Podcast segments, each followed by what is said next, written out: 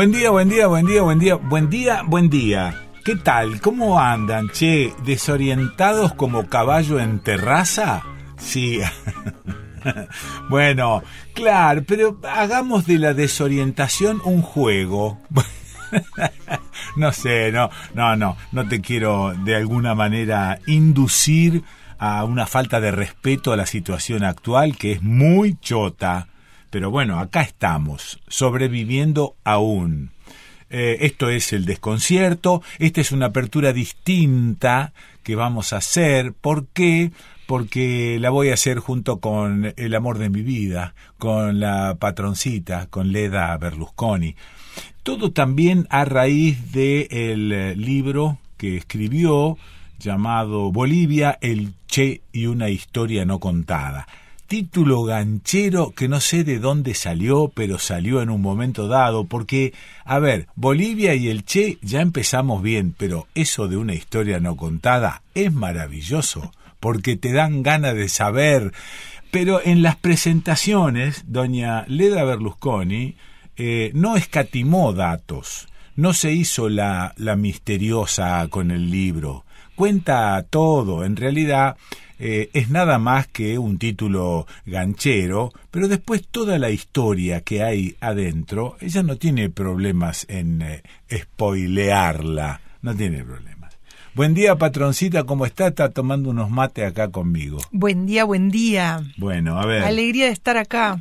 Eh, la idea es, em, ya las presentaciones del libro se hicieron en varias ciudades, en varios lugares del país, anduvimos por el sur, yo como damo de compañía o, o, chofer acompañante, ¿no? Por ahí ella me dice, bueno, acá habría que hacer, entonces yo payaseo un poco en la apertura de la presentación, canto una cosita, llevo conmigo un playback de, unos guitarristas amigos maravillosos, como para canturrear un, temita dedicado al Che, un temita casi infantil y escrito por, por un amigo que, que ya no está, y que justamente ese amigo que ya no está, Marciali, eh, falleció muy cerquita del mausoleo del Che en Cuba.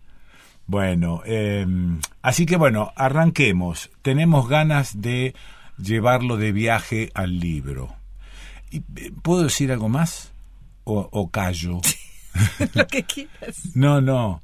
No, claro, porque, a ver, también es una manera, esto de salir de viaje, es una manera de sobreponerse a la, a la inercia que te dan las editoriales inercia de no salir a ninguna parte, solamente aquellos famosos son los que por ahí editan, no sé, algunas editoriales y los ponen en las librerías y les dan bola. Cuando vos no sos famoso, te dan muy poca bola. Entonces, ¿qué hay que hacer?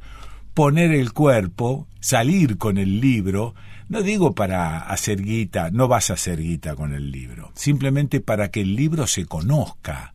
¿No? Entonces, es un esfuerzo que también hay que hacer eh, per se y no esperar que lo hagan las editoriales. Capaz que hay, hay como hay varios temas en eso que acabas de decir. En primer lugar, efectivamente las editoriales pequeñas no tienen recursos para acompañar a los autores en giras.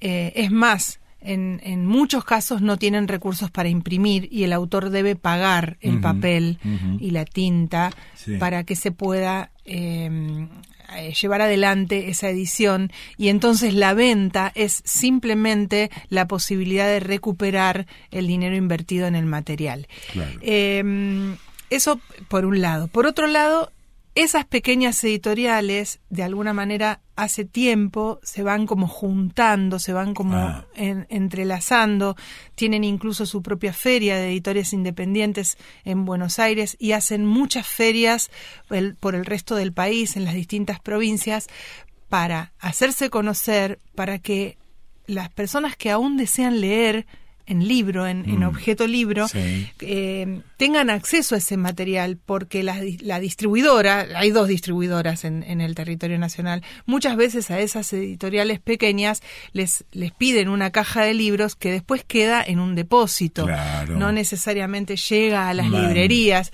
las editoriales tienen que ocuparse de llamar a las librerías Hmm. y preguntar si tienen el libro, si no lo tienen, por favor, ponelo en algún lado que se vea, etcétera, etcétera. Ah, yo, te pre- yo te pregunto, vos usás el término independiente. Yo tengo la sensación de que el término independiente es un eufemismo de pobreza. ¿No? Eh, pa- pasa con, con los medios de comunicación. Cuando tenemos un medio de comunicación que no tiene una empresa detrás, que no tiene guita detrás, hablamos de medios de comunicación independiente. Y ya sabemos que hay una Sí, pero- necesidad, hay una pobreza detrás de esta clasificación. Ponele, en general hay cooperativas, Sí. hay eh, editoriales que son de una sola persona, de una señora, de un señor Sí. que hace el esfuerzo. Mm. En este caso, la palabra independiente la decidieron ellos para asociarse y, y- y- y a- y acompañarse en esa distribución, porque la gran problemática del libro es la distribución, Sí, claro. más que la empresa, o sea, Planeta. Planeta está hace tiempo medio fundido y medio buscando otras alternativas. Sí. Este RBA, RBA hace rato que no edita, eh, bueno, edita Santillana porque los pibes todavía compran manuales, pero queda poco tiempo del manual, o sea, los Sí. chicos ya están en las escuelas, las chicas y los chicos están en las escuelas utilizando su computadora, utilizando Mm. otros medios de estudio.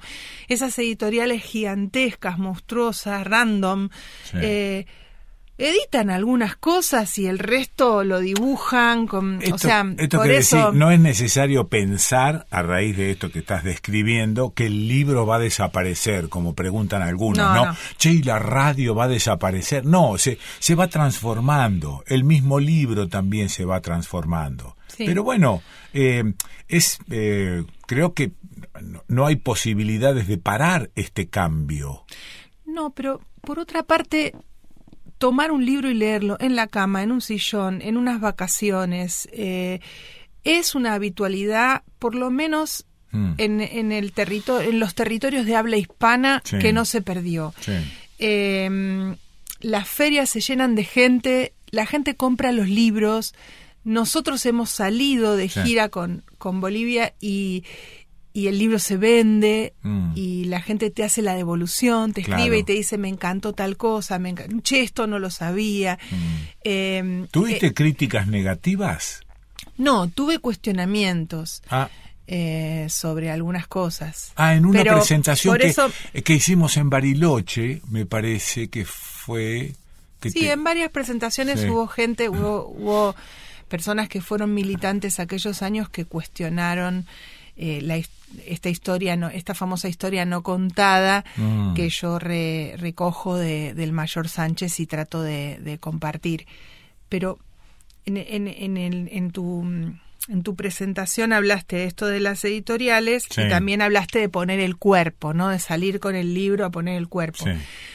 eh, quien elige escribir un libro sabe que no va a ganar dinero con eso. Mm. O sea, no sos Vargallosa, no, No, no, sos. no. Sí.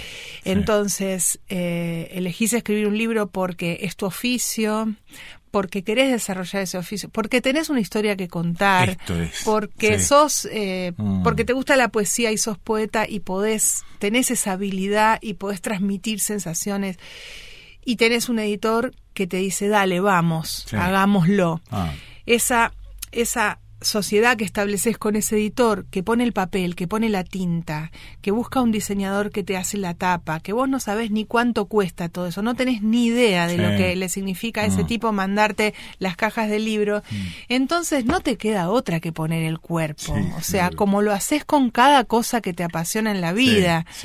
Cuando plantás una semillita de mm. lechuga, la mm. regás todos los días para esperar verla crecer y después te comes esa ensalada y completás ese proceso de pasión de, de, tu propio esfuerzo, ¿no? ¿Y cuál es la develación en, en ese libro que irrita en algunos casos a algunos fanáticos y seguidores del Che Guevara. Un poco la intención de esta apertura es contar que el libro sigue deambulando, sigue de gira, mm. vamos a salir de gira de nuevo próximamente. Eh, y, y, un, y por qué el libro puede seguir de gira. Eh, no, no, es una novela, eh, entonces eh, te permite en una presentación poner en tela de juicio un montón de cuestiones que tienen que ver con nuestra historia, la, la historia argentina, mm. con nuestra historia, la regional, la, mm. del, la del, del continente sur, digamos, la de, la de nuestro Mercosur, por así mm. decir, y porque estamos atravesando un proceso de gran confusión y cuando hay mucha confusión, mm. a veces está bueno volver a las bases, ¿no? Como volver al eje.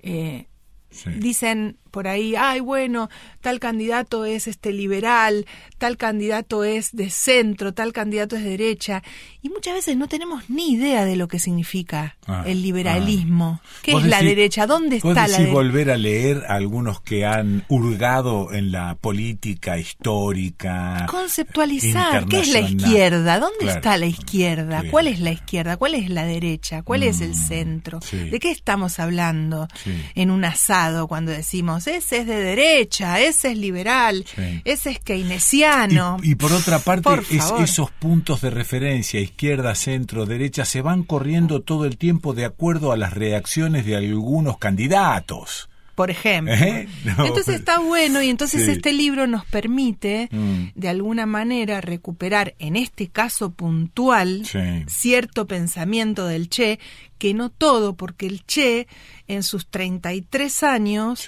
pasó por varios procesos, mm. tuvo la sensación de que en un momento la, el único camino era la revolución, tuvo la sensación en otro momento que el único camino eran las armas, después tuvo la sensación de que el único camino era el, Ministerio de Industria, o sea, la producción. el hombre nuevo. El hombre nuevo en busca de la vida en revolución, salir a, mm. a, cosechar, aprender, desarrollar la industria, desarrollar eh, y después tuvo la sensación de que había que volver a las bases, volver a iniciar una revolución, entender una cultura diferente. Se fue al África, pasó por distintos procesos, como mm. todos los seres humanos pasamos por distintos momentos, enmarcados un poco en alguna ideología, pero nos vamos corriendo, como vos decís, de un lado al otro dentro de esa estructura. No nos quedamos, no somos. Estuvo un año en Praga. Estuvo escondido, después de lo de Tanzania, estuvo escondido un año en Praga.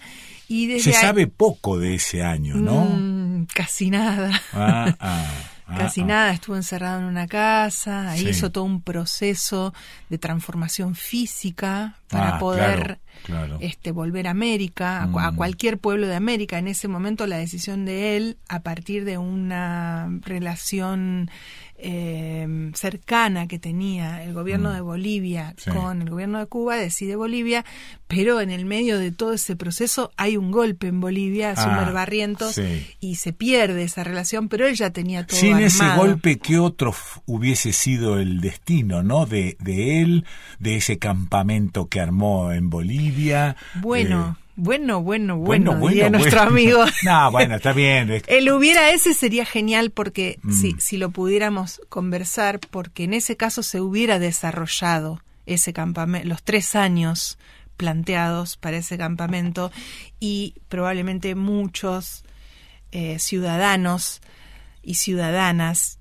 chilenas argentinas, Sí. uruguayas, Las alemanas, peruanas las alemanas. y de todo el mundo Sí. podrían haber pasado por ese campamento Mm. y, y sin duda otra hubiera sido la historia, pero eh, nunca nos olvidemos que teníamos a los yanquis encima, Ah, no, que CIA. nuestros territorios tienen agua, Ah. litio, un Sí. montón de cosas que Estados Unidos necesita desesperadamente y ya desde los años 60 Estados Unidos lo sabía Sí, y sí. ellos programan a 40, 50, 60 años su vida, no como nosotros a cuatro. Escudándose de- en el combate contra el comunismo.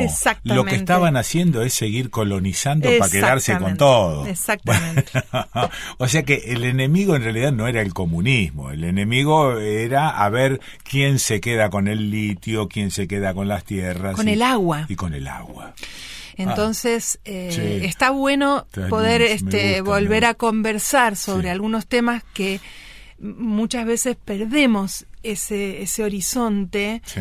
mirando a un tipito o a una tipita en la tele Claro. o, o en el diario o en donde sea que cada uno. Si eh, todo se circula. vuelve cortito. Todo se Claro. vuelve ahí nomás, ahí nomasito, eh, poco profundo. Exacto. ¿No? Cuando nos maravillamos de, qué sé yo, la Bullrich o, o de Milley o demás, es- pues, eh, digamos, vamos estupidizándonos bastante, ¿no? En lugar de tener una mirada un poco más larga. Sí, y, e- y el hecho de, de que nos, me, me sigan invitando, nos sigan invitando a, em, Pero a pensé que salir. ibas a hablar de Messi, porque me, sigan invitando, dije, uy, No, no. agarramos para Messi. No soy la persona adecuada para hablar de Messi, justamente.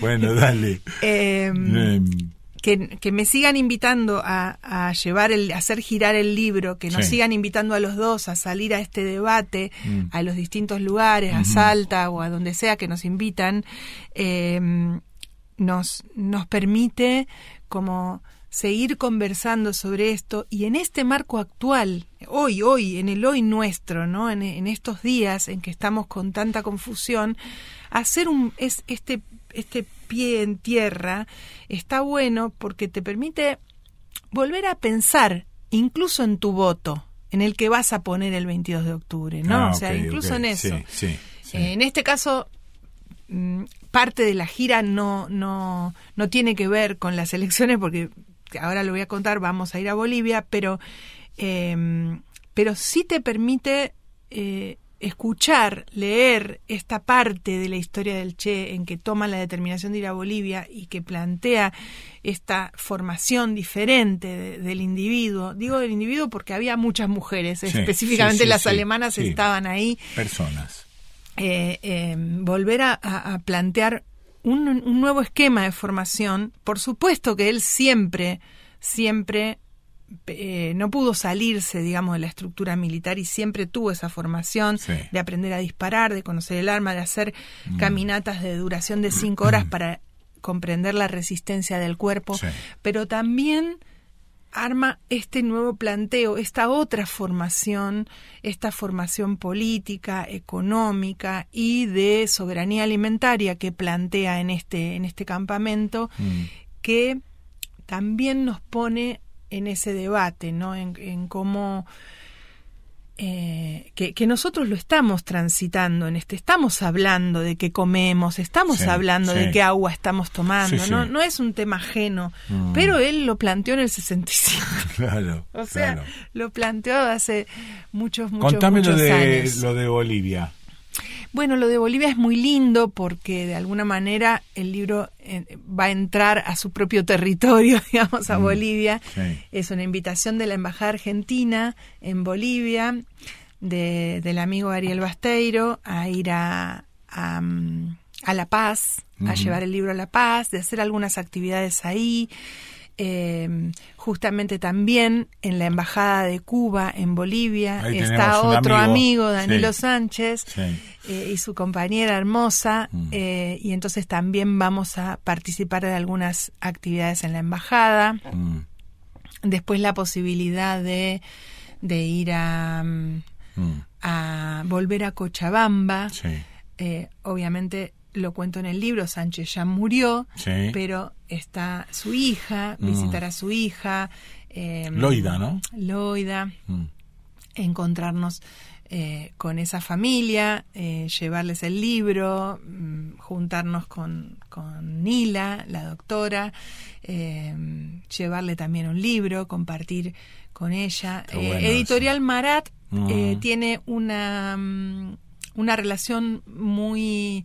un, un lazo corriente con Bolivia. Hay varias librerías en Bolivia que venden el material de Editorial Marat, que es un material político, económico, sociopolítico, eh, cuestionador, em, tiene algunos materiales digamos que cuestiona el trotskismo, otros que lo, que lo acompaña, algunos que, mm. que hablan, tienen un, un, par de libros, eh, La Comuna de París y el cristianismo, que son interesantísimos y que allá se venden muy bien. Y hay libros de analistas políticos también, ¿no? Que, que, ponen de un lado a, Marx, después Lenin, después Gilles Deleuze y, y, van este, analizando un poco todo esto que por ahí nos resulta medio lejano y abstruso, pero que te ayudan a meterte un poco en el pensamiento de esa gente. Sí, sí, y en Bolivia están estudiando eso y entonces eh, eh, supongo que me arrimaré a esas librerías, acompañar ahí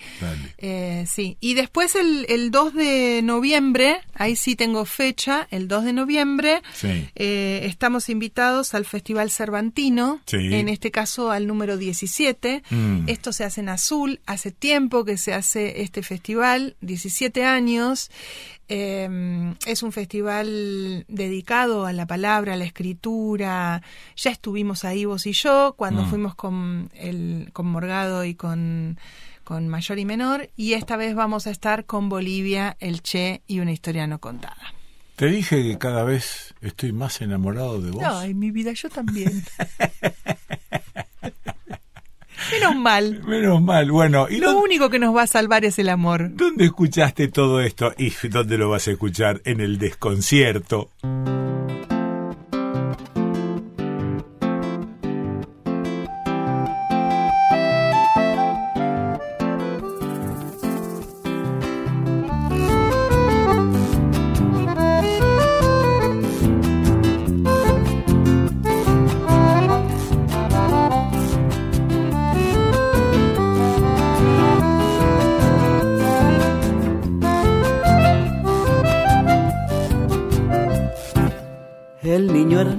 Guevara, como tiene su mantel, quiere que todos lo tengan para que coman con él. El niño Ernesto Guevara, como tiene que estudiar, quiere que todos estudien para aprender a mirar. Nadie le dice de tú, todos le dicen de che, pero miren qué atrevido el no tratarlo de usted al niño Ernesto Guevara, al que todos llaman Che.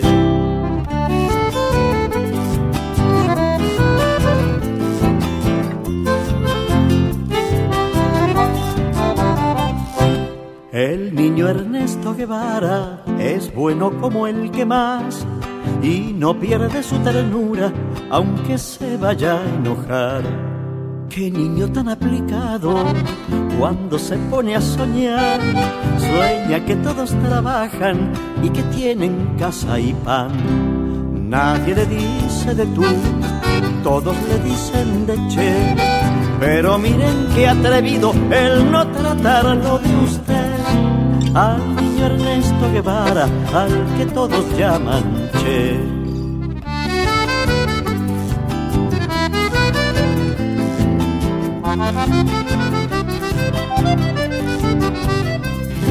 El niño Ernesto Guevara a veces se pone mal, tiene tos y se levanta para volver a empezar. Él piensa como otros niños que una patria es un lugar donde todos son felices, jugando de igual a igual. ¿De dónde vino ese niño? Dicen que vino del sur con una estrella encendida para que se haga la luz. Nadie le dice, Señor, como suele suceder, y al niño poco le importa que no lo traten de usted. ¿Prefieres ser Che Guevara o ser simplemente el Che? ¿Prefieres ser Che Guevara o ser simplemente el Che? 前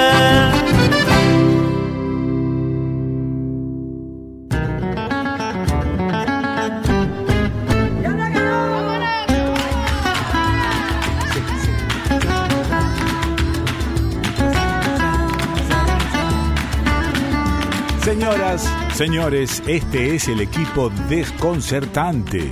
Los columnistas que nos acompañan siempre. Daniel Feierstein, Nene Ábalos, Fernanda Nicolini, Sonia Tessa, Lucila Pessoa y la tía, María Iribarren, Nicolás Olsevicki, Tanu Pessoa, Gabriel Brenner, Manolo Gaggero o Gallero si te gusta más, Adriana Marcus, Fede Yáñez, Laura Lobo, Diego Genú y Melissa Trad Malmod, Raúl Bigote Acosta, Pepe Esteves, Beto Almeida, Martín Leguizamón, Raúl Sibeki y Diana Cordon. Este año viajamos por las radios de la red y otras también. Cada sábado nos detenemos a conocer una diferente. Los que elaboramos la diaria del desconcierto, el incondicional streaming internacional de Adrián Badino, los cantores desconcertantes de Diagonal 8, las voces de Omar González Frau, los relatos de Alejandro Raymond, la paciencia de Seba Fernández, las reparaciones de Julio Villarroel, armando imágenes en movimiento, Gia abondándolo. ¿Será así? Gia abondándolo. Los malabares de nuestro bombero Nico Tomé, la presurosa producción de Caro Pórfido y Leda Berlusconi y la conducción de... de ¿Quién les habla? Acordate que quedan subidos los programas en nuestra web, podés descargarlos, reescucharlos, remitirlos o lo que se te dé la gana. www.eldesconcierto.com.ar. También subimos las notas a nuestro canal de YouTube para que armes la lista que se te antoje. Suscríbete, así nos ayudas. Dale me gusta, toca la campanita, ponle el dedito, si es que te gusta, por supuesto.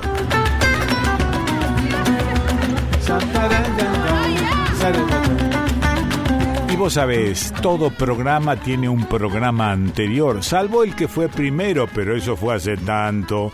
Y todo programa tiene un programa anterior, es decir, tiene un previously.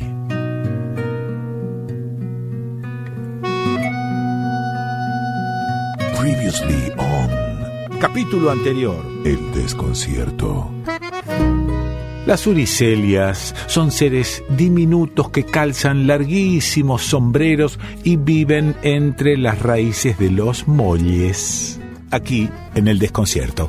Previously. Sí. Acá le dicen el conflicto mapuche. Sí. Los mapuches responden, dicen no, el conflicto no es mapuche. El conflicto es desde que el Estado se apropia de territorios Sí. que nosotros consideramos nuestros y que no quiere, digamos, este, llegar a, a soluciones o a, o a una relación más equitativa. Previously. Y ahí hay un desarraigo que impacta en la vida del niño. El primer relato de la Argentina lo hace Mitre. Sí, señor.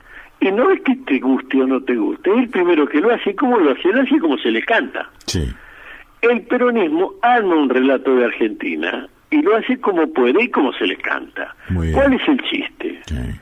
Que desde el peronismo para acá nadie hizo otro relato. Bolivia, el Che y una historia no contada. Previously.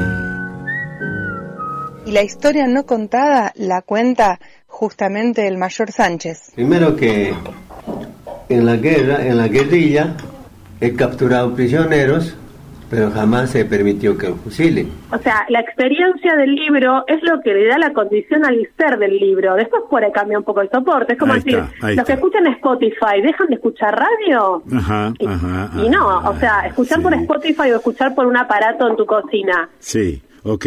O sea que en el caso de la radio, el aparato radio ya no importa tanto como tampoco importa tanto el libro como objeto.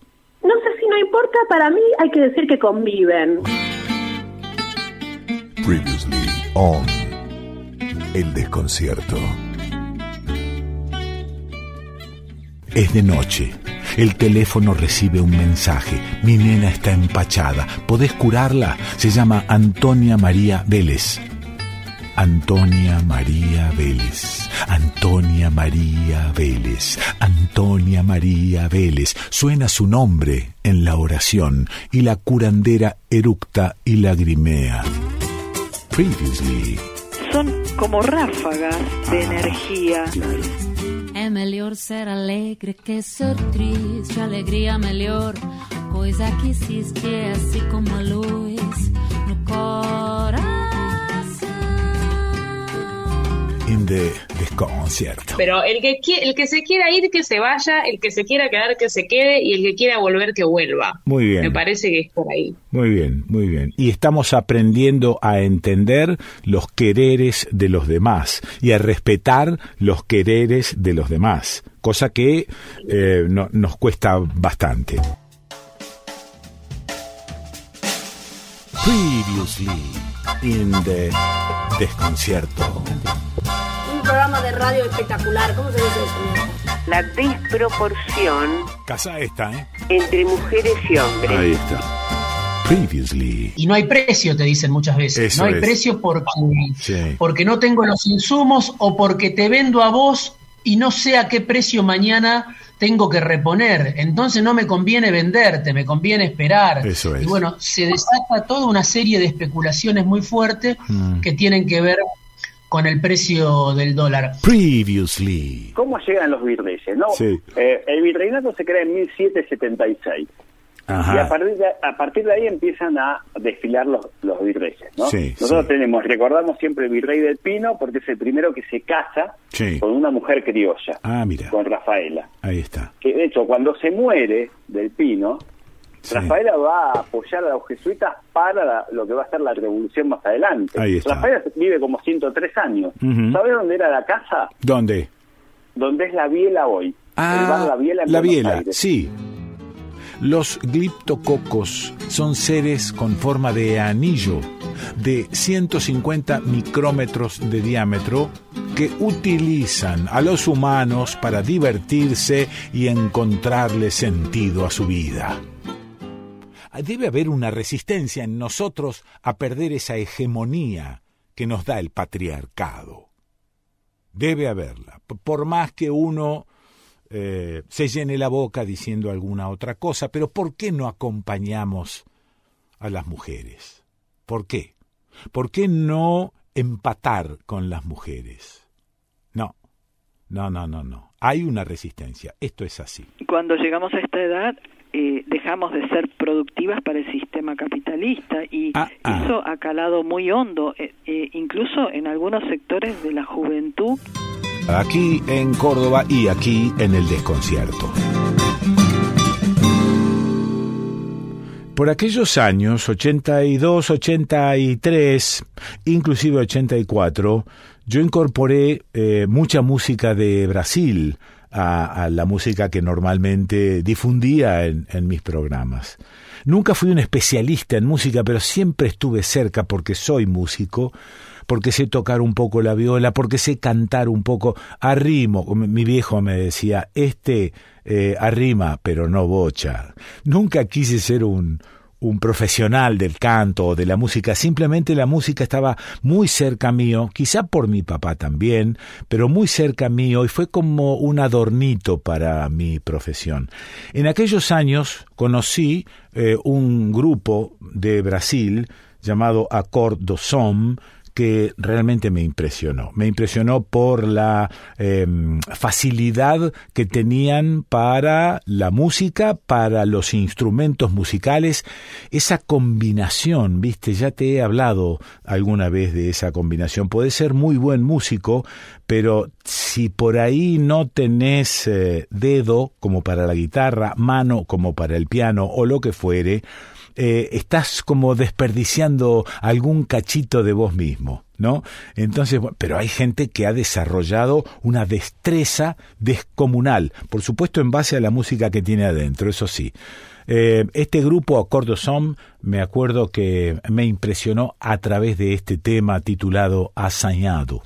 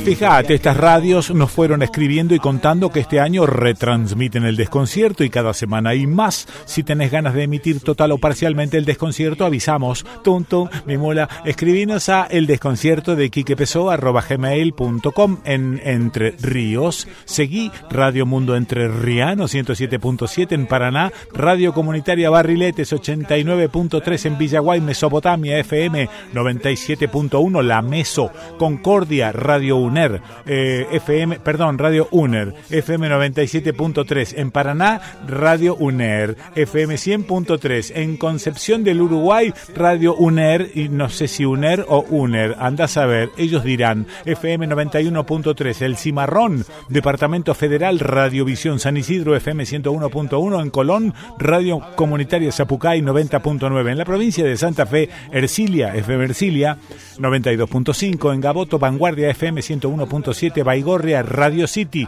FM 103.5 y por la cadena regional provincia de Santa Fe en Alcorta FM 105.9, Santa Teresa FM 104.9, Bigand FM 94.3, Juncal FM 107.9, Máximo Paz FM 96.5 y La Voz de los Pueblos FM 89.3, Pérez FM La 20, Suardi FM Oxígeno 101.1, Puerto General San Martín FM Puerto 102.5, San Jerónimo Norte, Génesis FM 97.9 en Álvarez, FM Álvarez 93.5, Recreo Sur, LRI 716, Radio Patria FM 88.5 en Funes, Radio 1 94.7, JB Molina FM 99.7, Radio 90 Rosario, FM Aire Libre 91.3, FM La Hormiga 104.3, Carlos Pellegrini, Radio Bemba FM 97.1 y Venado Tuerto FM Serena 102.1 y hay una culada de radio, pero yo no puedo, no, estoy- no estoy en condiciones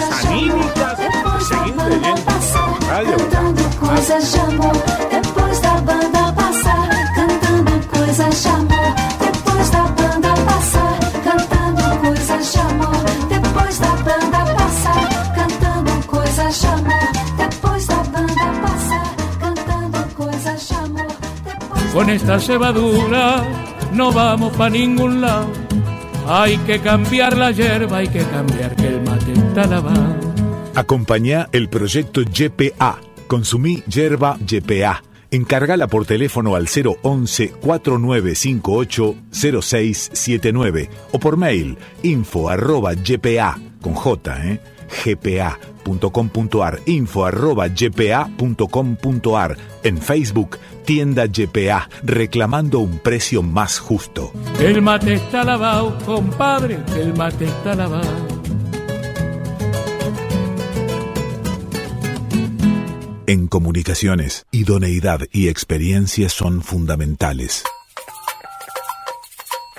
Enlaces de banda ancha para datos y telefonía, teleseñales y telecomandos, VHF, UHF, mantenimiento y servicio de redes y equipos de radiocomunicaciones. IJCB Comunicaciones de Voz y Datos.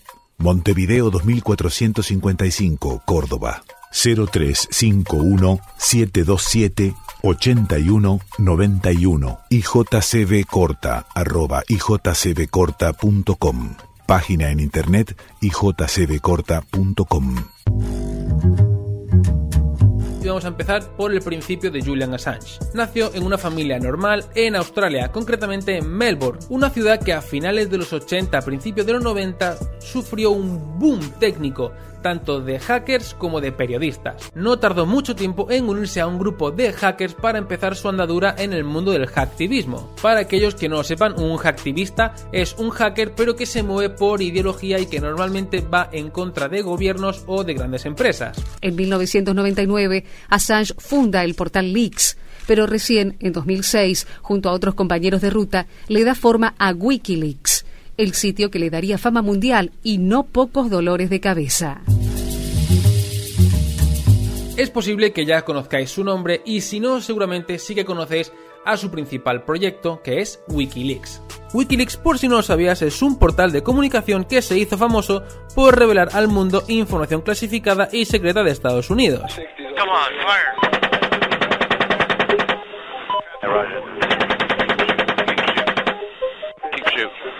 Wikileaks filtra este vídeo el 5 de abril de 2010, donde el ejército estadounidense dispara de forma indiscriminada a 11 ciudadanos iraquíes, entre ellos un fotógrafo de Reuters. El vídeo da la vuelta al mundo. Nada volverá a ser igual ni para Julian Assange ni para los servicios secretos norteamericanos.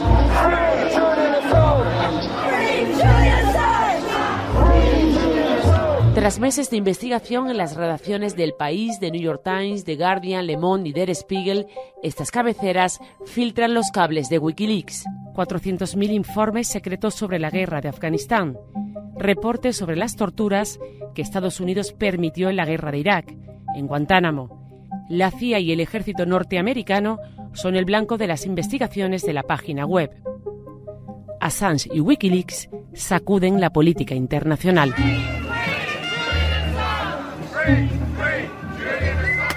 Desde hace unos años, cuando el sitio Wikileaks, creado por Assange, puso en jaque a las potencias, desnudando en la red sus secretos mejor guardados. Pero lo de Assange debe de atenderse, porque se le está afectando su libertad. Es un agravio a la libertad de expresión.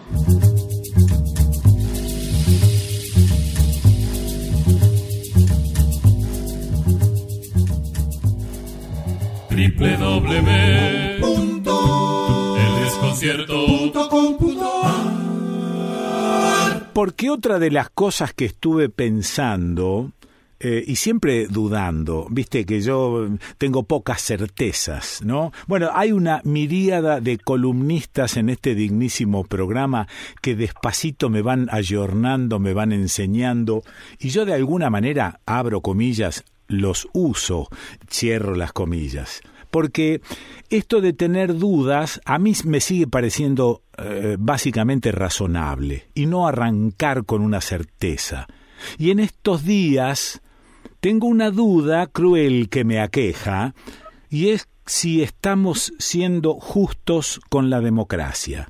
Es decir, si aceptamos de verdad el juego democrático o cuando algo no nos gusta empezamos a putear y a decir que eso es terrible y que eso nos va a conducir no sé a dónde y me estoy refiriendo a ese tercio de población electoral que metió el voto en C, para llamarlo de alguna manera, ni A ni B, porque lo previsible era o A o B en esta cuestión bipartidaria que tenemos en nuestro país.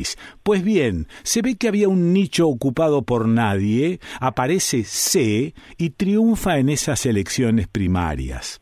¿Y qué hacemos nosotros acto seguido? Empezamos a denostar a C para que la gente no lo vote. ¿Por qué? Porque es nuestra ideología.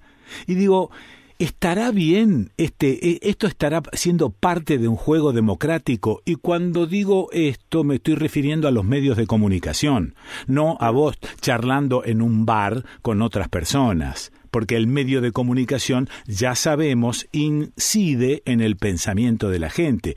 Hasta me han llegado a preguntar si esto no es el síndrome de Estocolmo.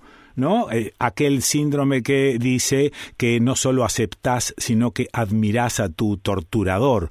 Esto también me parece un disparate solo pensarlo de ese tercio de población que votó a C. Así que la llamo a Diana Cordon y seguramente ella me sacará de este quilombo. Diana, ¿estás por ahí? Estoy acá escuchándote, Quique, atentamente. Bien. ¿Y qué te parece? Bueno, escúchame, primero te quiero decir dos cosas. Sí. Cuando dijiste, eh, me quedé pensando, Sí. disculpadme, pero me hiciste acordar que eh, yo frecuentemente hablo con mi hijo que vive en Córdoba por Sí. teléfono. Sí. Hablamos de algún tema que nos inquieta a los dos o qué sé yo. Ah. y colgamos y después entonces yo lo llamo y él me dice refiriéndose a, a que yo voy a decir eso Sí. hijo me quedé pensando Bueno, bueno, es una característica. sí este, siempre y Sí. es exacto así además no me, me- me- me carga pero es exactamente así este y, y lo otro que te iba a decir es que por supuesto yo también tengo las mismas incertezas que vos, que, que, que no sé Sí. si son las mismas u otras, Sí, pero vivimos en un tiempo de, de en el que uno se interroga permanentemente. ¿no? claro, claro. Este, vos sabés que de paso te hago un comentario de, de- vi una película el otro día que me gustó mucho, Mm, que se llama, lo vi en Netflix, ¿eh? Múnich antes de la guerra. Ajá, Este, y pero me gustó, eran dos amigos, un alemán y un inglés. Sí. El alemán sí, este, había sido nazi, había sido defensor de Hitler y en el año 38 mm, eh, se enfrenta y intenta hacer un atentado, en fin. sí, Entonces el amigo inglés le dice, bueno, pero mirá que te puede pasar algo. Y la respuesta, me encantó la respuesta del alemán, sí, que le dijo, mira, uno no elige los tiempos que vive, sí, pero puede elegir qué hacer en esos tiempos. Muy bueno, muy la bueno. frase, Sí, eh, no sé sí, si es exacta, exacta, pero es más o menos exacto el contenido de que me encantó, viste, que me pareció que es tan, eh, tan aplicable a nuestros tiempos. Este. Mm, Así sí. que yo te decía, yo desde ya que, eh, que también como vos descarto totalmente eh, pensar en términos de síndrome de Estocolmo. Lo que sí eh, coincido con vos en que se aparece como una especie de aparato de inoculación Ajá, desde los medios Sí. que más que ayudar a comprender en todo caso cuál ha sido el sentido de ese voto, ah, ¿viste? sí, claro.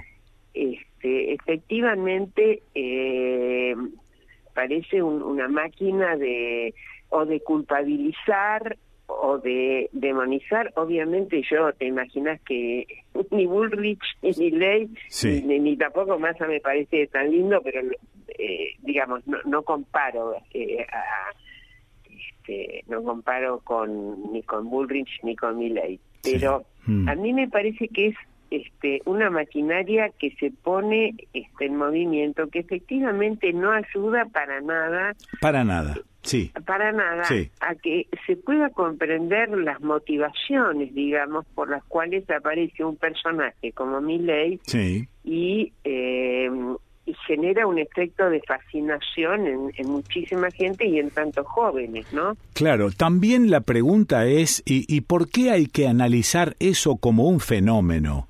¿No? Porque eh, es un tercio de la población eh, votante que votó a C, por, por seguir en esta, en esta cuestión de, del abecedario. Y entonces, los medios adeptos a A eh, están tratando, como vos decís, de inocular algo, algún veneno en contra de C. Y los medios B también lo están haciendo.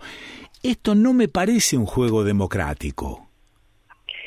No, no, eh, eh, yo estoy de acuerdo, que además, eh, en concreto, vos fíjate que lo que vos llamas los medios B, este, también ambas partes, digamos, ponen en el centro a- al, al- Yo digo sí que es un fenómeno, mi ley. Sí, Para mí sí es un fenómeno, ¿me entendés? Es Sí. decir, que la pregunta es, ¿qué ocurre Mm. que aparece alguien eh, que de alguna manera eh, cuestiona, por Sí. lo menos verbalmente, no importa, Claro, pero claro. Que, Mm. que se hace cargo de una queja social, Sí. digamos, y promete. Este, yo eh, ingenuamente no lo, no lo miro a Milei, no creo que Milei sea solo, Milei tiene que ser una figura que ha sido de alguna manera armada con algún objetivo, me Sí. parece a mí, ¿no? Sí, sí, como todo partido político. Sí, sí, bueno, sí. bueno, bueno. Pero vos fíjate que eh, pones un acento ahí, ¿no? Un acento diferenciador ahí. Y es, eh, en realidad es más de lo mismo, Diana. Sí, pero ¿sabes qué? En realidad yo te digo, para mí, su- eh, vamos a ponerle nombre. Dale. eh, en el sentido de que yo creo que, por ejemplo, a Bullrich efectivamente eh, atrae a un sector que sabe exactamente quién es Bullrich y que la vota porque es Bullrich. Sí, ¿Me, me explico? sí, claro. Y que se siente totalmente representado por eh, por ella, por sus Sí. ideas, por su mano dura, por su propuesta económica, Sí. eh, etcétera, que es un sector que corresponde a, a la sociedad argentina. Ahora, yo creo que lo, el fenómeno Milei es Mm. que, y por eso a mí me parece sí que es un fenómeno, es como si hubiera atravesado una barrera de un descontento, de un desencanto Sí. profundo en la sociedad argentina, aunque sea un tercio. Claro, pero ¿qué, eh, este, ¿qué análisis se puede hacer más allá de eso? Es decir, el tipo vino y ocupó una franja que estaba desocupada, una franja que justamente tanto A como B se encargaron de desocupar y tuvieron dos gobiernos sucesivos con fracasos. Sí. Entonces, ¿qué cargo le puedo hacer yo a mi ley si por otra parte es el único, digo yo, que, que ha eh, puesto de manifiesto algún plan, que por ahí nos parece, hoy mira lo que va a hacer, pero alguna cosa dijo, el resto no dijo nada, Diana. Sí, está bien. pero- No dijo nada. Está, está bien, yo no quiero ponerme en defensora de lo que no puedo defender. Sí. Eh, que, que no puedo defender. Lo que yo, eh, digamos, entiendo es que a mí me parece que la propuesta manifiesta de mi ley, ¿no? Sí, sí. Cuando él dice, yo soy un neoliberal, no que si habla con el perro, no habla con el perro. Eh, No, bueno, no, no, no, se manifiesta no. neoliberal, sí. Claro, yo soy un neoliberal, bueno, yo qué sé yo, sinceramente creo, o un liberal, porque él dice, basta decir neoliberal, soy Sí. un liberal de, de ley, digamos, ¿no? Sí. Bueno, a mí me parece que las propuestas liberales son propuestas que, eh, que no comparto para nada. Pero digamos. por supuesto que ahí vamos a estar de acuerdo en que no... Sí. con- Yo estoy planteando otra cosa. Estoy planteando si es parte del juego democrático que estemos de alguna manera tratando de hacerlo mierda a este Milei. Y yo la verdad es que no lo entiendo a eso.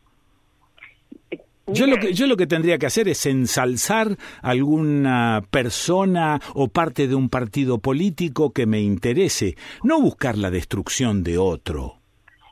No, no, no. No, no, eh, eh, lo que vos planteás respecto de la operación de los medios, eso eso yo lo comparto, ¿no? Eh, más te digo, más te digo, a mí me parece que esa campaña de, de que viene un, un terror espantoso, Sí. etcétera, no la comparto. sí, sí, sí, es Aún así. cuando ganara mi ley, ¿eh? Claro, claro, claro. Aún Ok. cuando ganara mi ley, Sí. porque además pienso que hay una historia en la Argentina que no se puede borrar tan fácil. Ajá, Este, ajá, sí. eh, en ese sentido, y hay un cuarto actor, si vos querés, que es el actor social, Ajá, que, eh, que puede estar llamado o estar invitado a participar si se quieren avanzar hacia atrás muchísimo. claro, claro, ¿Me muy bien. Por lo tanto, Sí, no, sí. no, no veo todo el panorama negro.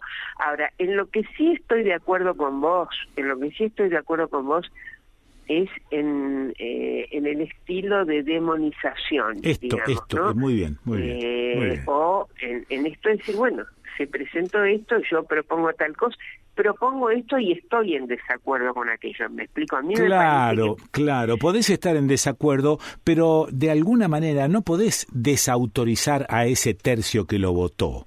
Porque No. desautorizándolo a él, lo que estás haciendo es minimizando la capacidad y la inteligencia de un tercio de la población votante. No estoy hablando de un grupete en un café. Bueno, pero eso que estás diciendo sí a mí me parece que es muy importante. Vos sabés que yo te confieso que eh, temía, temía que vos me dijeras, bueno, ¿cómo puede ser que la gente lo votó a mi ley? sí, sí, sí. Temía sí. que me dijeras sí, eso, sí, ¿viste? sí, sí. Porque en eso sí yo estoy de acuerdo con vos, que uno tiene que respetar, por eso digo, cuando te decía comprender, Sí. es respetar que hay una lógica que hace que la gente haya votado a mi ley. Sí. O ese tercio, no importa, ¿no? Claro, claro, claro. Hay una lógica, Sí. hay una lógica que es eh, la lógica de todo lo que la gente perdió y lo que espera como una ilusión. Eso es, muy bien, muy bien. Una vez dicho esto, una vez dicho esto que acabas de decir, listo el tema. Y sin embargo lo seguimos tratando y seguimos amasando una, no digo un odio, pero un rechazo total a, a lo que diga este tipo o la aparición de este tipo y eso no me parece bien. No me, pare- no me parece bien. Sí, sí, sí, sí, sí. No, no, está bien, yo estoy, en eso estoy de acuerdo con vos, pero por eso digo, al mismo tiempo sí creo que se trata de debatir las propuestas que tiene. Sí, sí, claro, claro. ¿No? Sí, de acuerdo, de acuerdo. Después te quiero decir algo más, que a mí me parece Sí, que también hay que pensar en ese tercio que ha votado de mi ley, todas las vivencias que tantos jóvenes han tenido de desencanto porque no han conocido algo mejor, digamos, porque Sí. no- efectivamente este, los últimos dos gobiernos más bien no, no, no han resuelto ninguna de sus expectativas claro. Y porque además viene con una carga, me parece, en los jóvenes también del el efecto pandemia, Ah, bueno, bueno, bueno. Sí, bueno, sí, ¿no? sí, ahí está. Muy bien. Yo eso lo incorporaría porque la verdad que a los pibes, después de estar un año y medio, dos años Sí, claro. en tiempos de pandemia, eh, viste que yo creo que ha producido, eh, eh, eh, es como que ese desencanto con eh, querer algo que aparezca nuevo en la vida. Me, Sí, me claro, parece que sí. tiene un peso específico después de todo lo que tuvieron que pasar. ¿Ves por qué te llamé? ¿Por qué? Por, por esto que acabas de decir, que eh, para mí, para mí personalmente es develador. El tema de la inclusión en los deseos de los jóvenes, la inclusión de los dos años de pandemia, es fundamental para el análisis. Sí, sí. Fundamental. Sí, yo lo veo así, sí. Bueno, ¿ha visto que tenía razón al llamarte? Bueno, Bueno, que bueno, te agradezco, placer te agradezco mucho. la. Bueno, eh, te mando besote grande. Bueno, un beso grande. ¿eh? Chau, chau. Chau, chau. La escuchaste a Diana Cordon. ¿Y dónde la escuchaste? ¿Y dónde la vas a escuchar a Diana Cordon? En el desconcierto. Hola, buen día. Aquí Quique Pessoa saludando desde San Marcos Sierras. Primer llamado al aire. Hola. Hola, me encanta el programa, me encanta cuando... Qué bueno que me atendieron. Bah, bueno, no es para tanto. ¿Cómo te llamas? Me llamo Enrique, pero todos me dicen Quique. Quique Pessoa, vivo en San Marcos. Pará, boludo, no jodamos. ¿Cómo dijiste que te llamas? Quique Pe... Uy, me suena el portero. Banca un chiquito, Quique. Hola, ¿quién es? No entiendo nada. Che, hola. No nos dejé colgado, loco. Dale, che, no me jodás. ¿Quién sos? Pero ¿cómo vas a ser Quique Pessoa si soy yo? Yo soy Quique Pessoa. Sí, Quique, obvio. Y yo también. Pero este quién es? ¿Hola? Sí, dale, sos Pessoa. Pasá. Bueno, yo la verdad pido disculpas públicamente, sinceramente me cuesta entender. Perdóname, perdóname. Eh, hay alguien en la puerta. Preguntan por vos. ¿Quién es? Estoy al aire, loco, esto es un quilombo. Hola, che, ¿podrás hacer el busanito? ¿Y vos quién sos? Soy Quique Pessoa y esto es el desconcierto.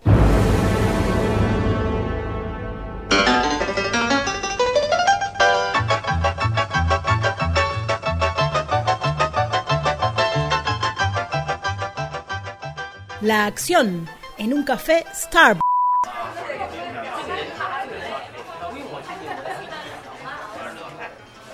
Buenas tardes, un café por favor. Buenas tardes, bienvenido a Starbucks de Garden Plaza, donde servimos el mejor café del mundo. Soy Julieta, su coffee tender en turno. ¿En qué puedo servirle? Eh, buenas tardes, le repito, un café por favor. ¿Qué tamaño desea? Chico. No tenemos chico, tenemos tall, grande, gigante, super grande y maximum. Los pendejos no pueden ponerle nombre normal a los tamaños de un puto vaso. El más chico de todos esos. Es el tall. ¿Y qué? Tall no significa alto en castellano. Alto igual grande. No sabría decirle, señor. ¿Cómo quiere su café? Suspiro de resignación. Ah, oh, con leche. Sí, pero lo quiere descafeinado, expreso, americano, puertorriqueño, italiano, colombiano, venezolano, brasileño. Quiero un café, café. Nada de descafeinado ni de otras cosas raras. Un café normal, con leche. ¿Late? ¿Qué? ¿Qué cosa late? Que si lo quiere late. Que quiero un café con leche. No sé cómo le dicen ahora. ¿Quiere agregar un sabor? Tenemos vainilla, caramelo, chocolate, canela, moca y el nuevo sabor del mes, choco banana. ¿Cómo? No, gracias. Mire, quiero un café. café. Café más leche igual café con leche. Café con leche, listo. Ok, déjeme ver. Tengo leche de soja, leche condensada, leche evaporada, leche de coco o bien leche entera, descremada, semidescremada y sin lactosa y non-fat. Y crema líquida en polvo y crema chantilly todas de vacas contentas, orgánicas, no transgénicas y de empresas ecológicas, autosustentables y socialmente responsables. Esto es una joda, ¿no? Mira, mejor así, déjalo sin leche y no sé cómo le digan aquí al azúcar, pero si se puede lo quiero con azúcar. Y si eso es mucho problema, entonces me lo tomo amargo, sin azúcar. No, señor, no es ningún problema, pero puedo ofrecerle azúcar glass, azúcar negra, estándar, refinada, tanto de caña como de remolacha, orgánica, no transgénica, splenda, sacarina, miel de maple, miel de abeja, fructosa. Con azúcar, azúcar, piba, azúcar normal, carajo. Ok, señor. Em, ¿Lo quiere frío o caliente? ¿Y de qué otra manera puedo tomar un simple café? Es que puede ser caliente, frío, con hielo, helado, frappuccino, o sea, con hielo frappé, con nieve de café, de chocolate, de vainilla, de moca y el nuevo sabor del mes, choco banana. No, no, caliente, caliente, como Dios manda, no entiendo. Esto es una locura. ¿Regular o capuchino? ¿Eh? Regular. ¿Vos querés decir de esos que parecen con nievecita, esos que piden para ponerle crema y chispitas y todas esas boludeces? Se llaman condimentos, señor. ¿Para aquí o para llevar? ¿Y cuál es la diferencia? Si es para aquí, se lo puedo servir en taza de cerámica. Y si es para llevar, se lo debo servir en un contenedor desechable. Esforzándose para mantener la calma. ¿Y si es para aquí y lo quiero en contenedor desechable? Condescendiente. Está bien, se lo puedo servir para aquí en un contenedor desechable. Agarra un vaso desechable, un marcador y amenaza con comenzar a escribir. Disculpe, ¿cuál es su nombre? Y mirando suplicante al cielo. Mi nombre. ¿Para qué quieren mi nombre? ¿Acaso también tengo que mostrar mi DNI para comprar un café pedorro? ¿Qué les pasa? Bueno, está bien, está- pone ahí, Pepe. Muy bien, Pepe. Sale un café tol caliente, sin leche y sin el sabor nuevo del mes, choco banana y sin ningún otro condimento. Para aquí, pero en contenedor desechable, con azúcar normal. ¿Alguna otra cosa? No, no, no. Gracias por venir a Starbucks de Garden Hills Plaza, donde servimos el mejor café del mundo. Lo atendió Julieta, su coffee tender en turno. ¿Alguna otra cosa que pudiera hacer por usted? Se me ocurren algunas cosas, pero mejor dejarlo así. Interrumpiendo. Lo paso entonces con mi compañero Roberto, nuestro cajero en turno. Pepe camina un paso y se enfrenta a un sonriente cajero en turno. Roberto. Buenas tardes, bienvenido a Starbucks de Garden Hills Plaza, donde servimos el mejor café del mundo. Soy Roberto, su cajero en turno. ¿En qué puedo servirle? Voy a pagar un café. Observando atento su pantalla. Señor Pepe, repasemos. Usted pidió un café tall caliente, sin leche y sin el sabor nuevo del mes, choco banana, y sin ningún otro condimento. Esto es para aquí, pero en contenedor desechable con azúcar normal. Es correcto. Silencio, mirando fijamente al cajero. ¿No desea agregar a su compra nuestra promoción de la semana que son dos galletas por 9 pesos con 90 o tres galletas por 19 pesos con 90? Tenemos de nuez de macadamia y de nuez de castilla, de avena con arándanos, de kiwi con fresas y el nuevo sabor del mes, choco banana, que combinaría con su café si lo hubiera pedido de choco banana. Interrumpiendo con gritos desaforados. ¡No! ¡No! Solo quiero un café, me cago en la reputa madre. ¡Un café! Impávido. Está bien, Pepe, son 22 pesos. Vociferando y con la cara color púrpura. ¿Qué? ¿22 pesos por un café de mierda? ¿Pero dónde vine a parar? Mirando intermitentemente al cajero, a los empleados y a los demás espantados clientes del lugar. ¿Saben qué? Cambié de idea. Ya no quiero nada. Y ustedes dos se van al carajo. Pepe, fue un placer atenderlo. Soy Roberto, su cajero en turno. Que le vaya bien. Esperamos que haya disfrutado su estancia y regrese nuevamente a Starbucks de Gardens Hill Plaza, donde servimos el mejor café del mundo. Pepe cruza la calle y se mete en un kiosco.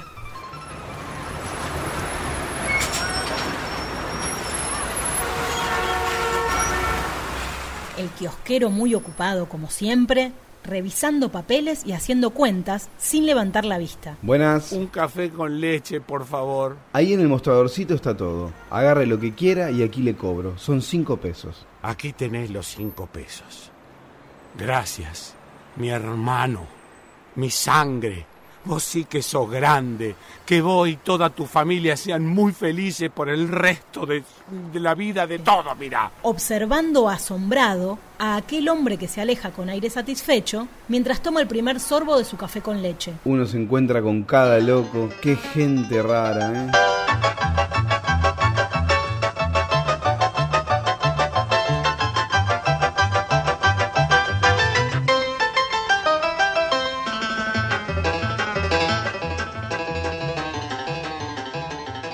Porque, ah, viste, a mí me gusta conversar porque con él aprendo muchas cosas, porque el tipo devela misterios, el tipo hurga en la historia, le gusta, le encanta descubrir cuestiones nuevas.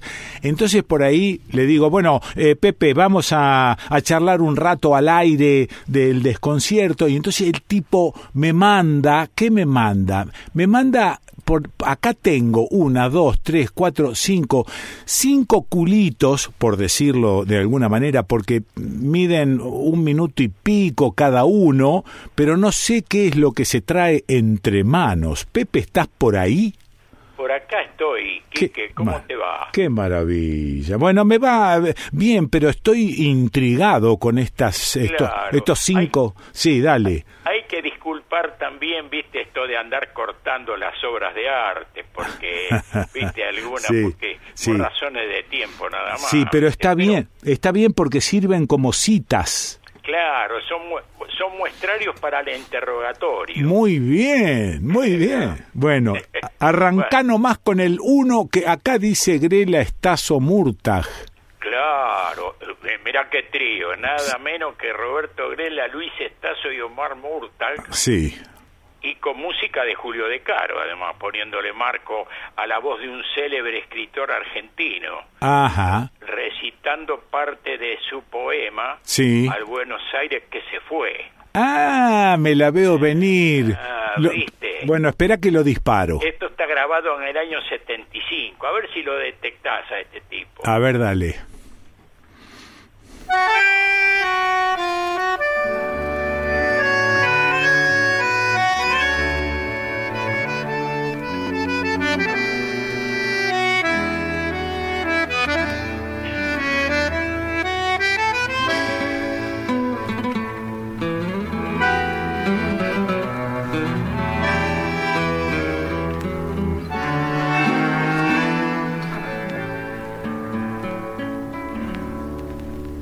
La dureza y el furor de Buenos Aires hacen sentir más la soledad, busco un suburbio en el crepúsculo.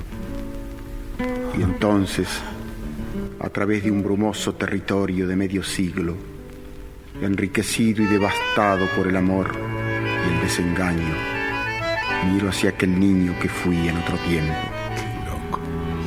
Melancólicamente me recuerdo sintiendo las primeras gotas de una lluvia en la tierra reseca de mis calles sobre los techos de zinc.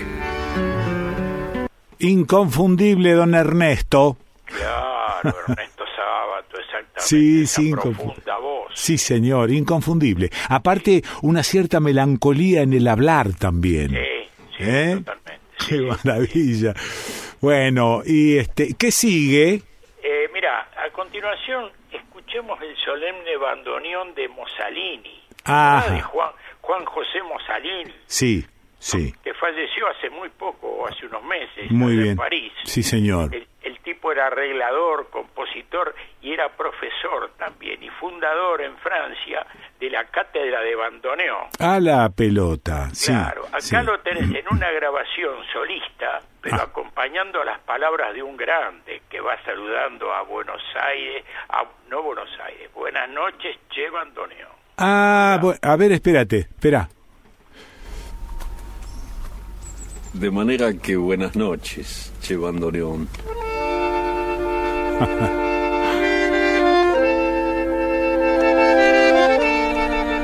Qué loco.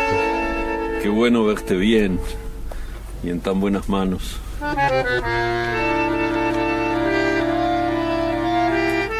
No se me ponga modesto, don Fuelle.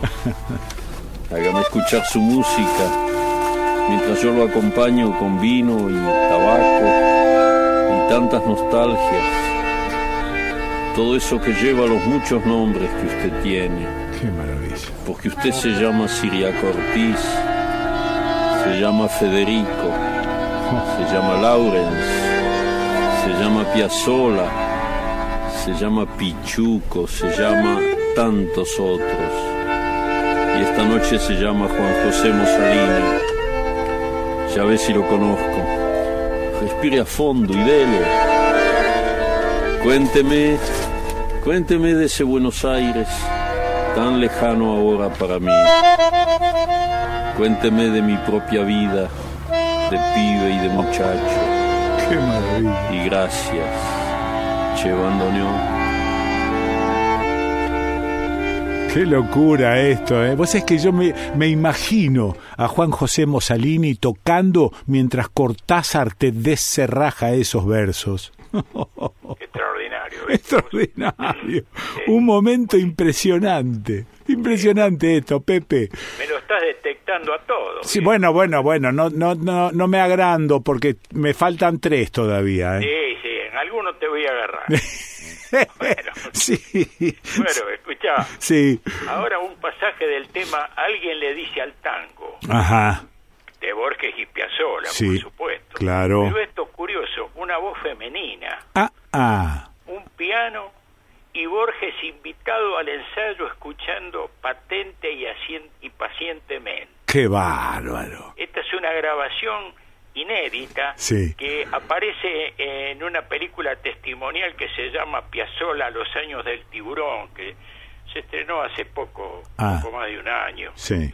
Y sí. ahí aparece esa voz femenina. A ver si te das cuenta. A ver, espérate que la suelto. Dale.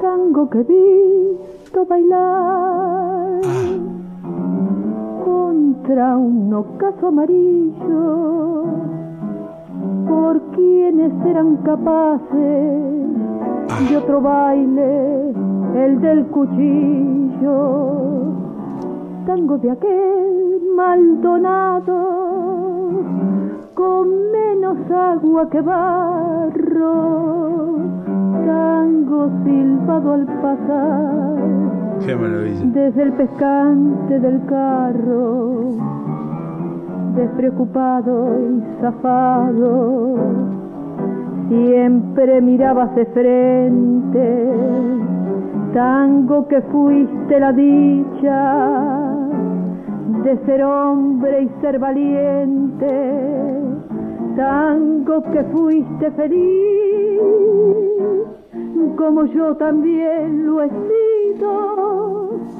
según me cuenta el recuerdo, el recuerdo o el olvido. No, no, no, no, no, no. No, seguro que la conozco, pero no me sale el nombre. Bueno, es bastante afinada dentro Ba- bastante. es muy Sí, ¿no es afinada.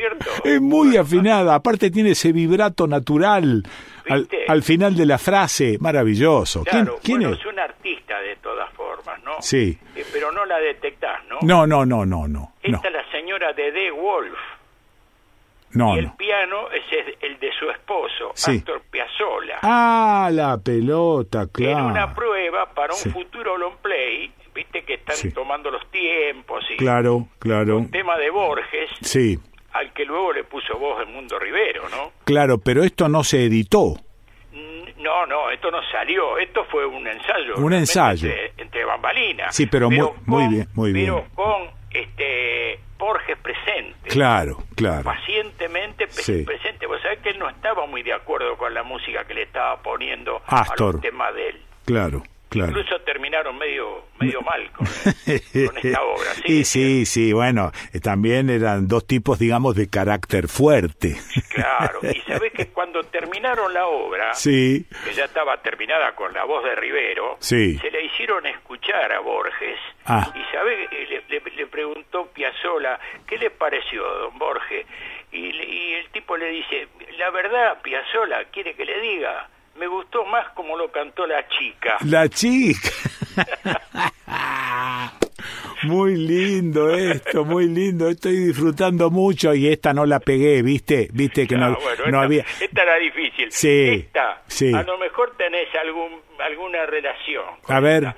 Porque mira, este el próximo es un cantautor prácticamente, por lo menos acá es desconocido en Buenos Aires. Sí. no Por ahí, te- integrante del movimiento PRT, Sí, fu- fundador del trío Tango Rojo, ajá. y que en 1975 se tuvo que tomar el buque urgentemente a España porque para no que para que no lo agarraran. Ah, ah, ah, mira, mira. Y Mira. hay muy poco material de él, yo casi no escuché muy poco. Sí. Y tampoco tengo noticias, supongo que debe estar vivo y a lo mejor en el país también. Sí, sí, sí, sí. Tal vez la Matini, a lo mejor Matini, o, o a lo mejor el Quique sabe algo de Ah, déjame escuchar, déjame escuchar primero. Bueno, Ahí voy. el tema que canta se titula Sabes Che, Ajá. pero Che no como, como el, el- el- No, no, no, no, como el Che Guevara. Exactamente. Sí, ahí va. Diálogo con el Che.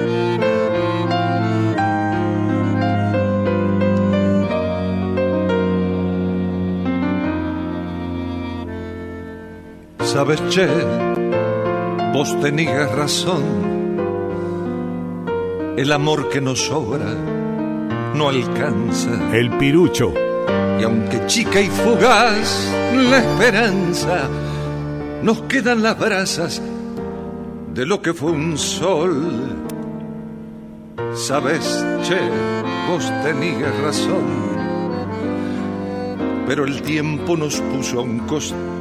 Nos dejó el corazón arrasado, mirando embobado un televisor. ¿Sabes, che?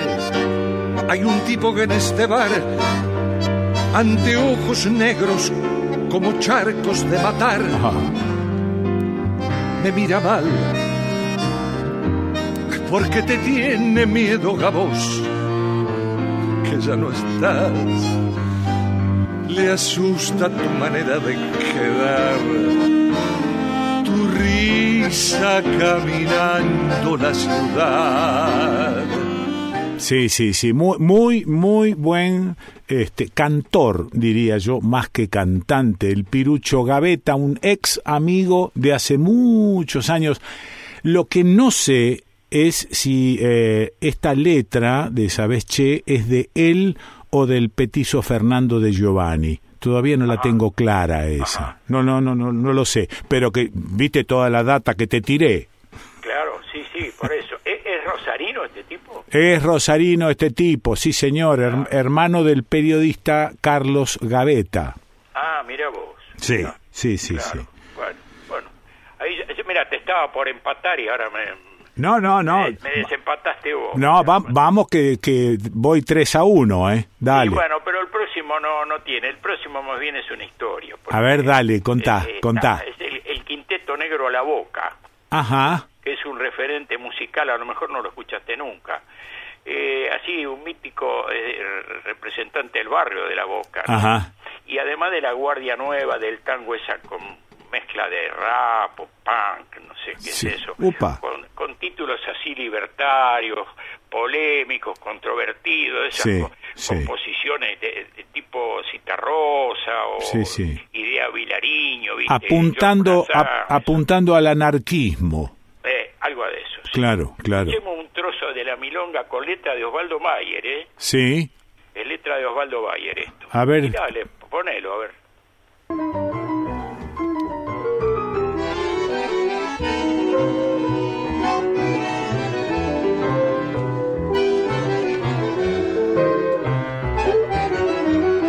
Severino, Severino, aquel héroe ya olvidado. Severino. Fueron los milicos que te fusilaron. Severino, Severino, el pueblo lloró tu muerte en los años 30 sobre aquel amanecer. En los años 30 siempre te verán volver. Severino, con tu lucha hasta la muerte. Muy enamorado de tu América, la bella muchacha, muchachita que siempre esperó y seguirá esperando. Severino libertario, dinamita y corazón. Ajá. En los años 30, sobre aquel amanecer. Qué. En los años 30, siempre te verán volver. Este es el quinteto negro La Boca. El eh, cantante no sé quién es, pero la verdad es que lo hace bien. Sí, sí, eh, ¿viste? Sí, sí. A todo lo que se escucha. Arrima, arrima. Che, lindo esto eh, que planteas de vez en cuando, Pepe. Te- te- ¿me permitís que te cuente alguna una anécdota de Di Giovanni? Dale, No dale. del amigo tuyo. No, no, no, de, Severino. de Severino, sí. Pues sabés que era un anarquista, discípulo de, de Bakunin, Sí. de Malatesta, de Claro. Sí. Tenía cargo por haber matado a 11 personas en atentados con explosivos a bancos, a consulados, embajadas, Sí. en varias oportunidades. Sí, claro. Compañero de otro anarquista, Paulino Scarfó, Ah, era claro. el papá de su novia América. Ah, mira. América se llamaba la novia de Sí. Di Giovanni. Sí, bueno. Bueno, Di Giovanni lo fusilaron el primero de febrero de 1931 Sí. en la antigua penitenciaría nacional de la avenida Las Heras. Ah, claro, que ahora es una plaza. Ahora es una plaza, Sí. y, eh, ahí, viste, conocés la zona. Sí, sí, conozco la zona y re- recuerdo haber visto la penitenciaría aún en pie. Sí. Ah, sí, lo que Y porque tengo tengo muchos años, Pepe, encima. Claro, porque después estuvo eh, este, derribada porque Sí, los herederos, los familiares de- del que donó los campos Sí. iban a hacer un, un- un emprendimiento inmobiliario. Ah, sí, sí. Y el tipo saltó y dijo, no, porque esto Momento. fue donado Claro. con fines este, de uso Sí, sí. popular, digamos. Claro, claro, claro. Bueno. Entonces eh, pararon la obra esa, pues tuvo como 10 años los escombros ahí todavía. Bueno, el asunto que, este, te termino el cuento. Dale, dale. Eh, eh, murió en el año 31, lo fusilaron Sí. en el gobierno de, de, de Uriburu. Uriburu. Y primero de febrero. Al día siguiente lo, lo fusilaron a Paulino Carlos Ajá. que también Eh, eh, estaba condenado. Eso es. Y para terminar te cuento, en 1999, unos cuantos años después, América Scarfó, la novia de Severino Di Giovanni, recibió en la Casa Rosada las cartas de amor que le había escrito Severino cuando estuvo en la prisión. Ah, mira. Pero dice que son unos textos de un lirismo Maravilloso. Sí, sí, sí. co- eh, contrasta con la furia letal que tenía el tipo Claro, en, en claro. sus actos, ¿no? Sí, sí. Como si Severino Di Giovanni hubiera vivido con dos hombres, ¿viste? Che, este, gracias, Pepe. Bueno. Gracias por este aporte. ¿Te Ah, gustó? ¿Te gustó Pero eso? claro que me gustó este- esta cuestión de ir jugueteando con los cachitos, claro. Sí, bueno, pero al final me ganaste 3 a No, 1. sí, bueno, bueno, bueno, bueno, bueno, está, porque Me voy medio triste, ¿viste? abrazo grande. Chao, igual. Chao, eh, chao, chao. eh, chao, chao. Escúchame, yo te escuchaba muy bajito. La, Bueno, espérate, la- espérate que hago el cierre, Pepe, sos una cosa espantosa. Ah, borrá todo esto. No, pero no voy a borrar nada, lo voy a dejar para demostrar que sos una cosa espantosa. Vos me mandás preso todos los días. Bueno, quieto ahí. Eh, lo escuché. ¿Cómo me hace reír este? Lo escuchaste al Pepe Esteves. ¿Y dónde lo escuchaste? ¿Y dónde lo vas a escuchar al Pepe Esteves? En el desconcierto.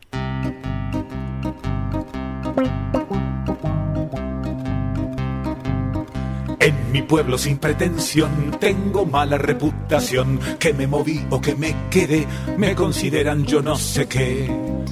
Y sin embargo no jodo a nadie, siguiendo solo por mi destino. Pero a la gente le sienta mal que haya un camino personal. A la gente le sienta mal que haya un camino personal. Y todo el mundo habla de mí, salvo los mudos, claro que sí. En los feriados yo muy tranquilo, en la catrera lo paso un kilo. La música marca el paso, pero yo no le hago caso. Y sin embargo no jodo a nadie, si no le doy bola al clarín que suena. Pero a la gente le sienta mal que haya un camino personal. A la gente le sienta mal que haya un camino personal. Todos me apuntan con el dedo salvo los mancos que lo perdieron. Cuando me cruzo con un taquero que va corriendo a un ratero, pongo la pata con disimulo y el pobre cana se va de culo. Y sin embargo no jodo a nadie, Si ayudo al raje de un pobre chorro, pero a la gente le sienta mal que haya un camino personal. A la gente le sienta mal que haya un camino personal. Y todo el mundo se me abalanza, menos los rengos que no me alcanzan. No necesito ser Jeremías para saber la suerte mía. Si una cuerda van a buscar, más que seguro me colgarán. Y sin embargo no jodo a nadie con mi camino que no va a Roma. Pero a la gente le sienta mal que haya un camino personal. A la gente le sienta mal que haya un camino personal. Todos ahorcado me verán, salvo los ciegos, quiero aclarar. Pa, fa, fa,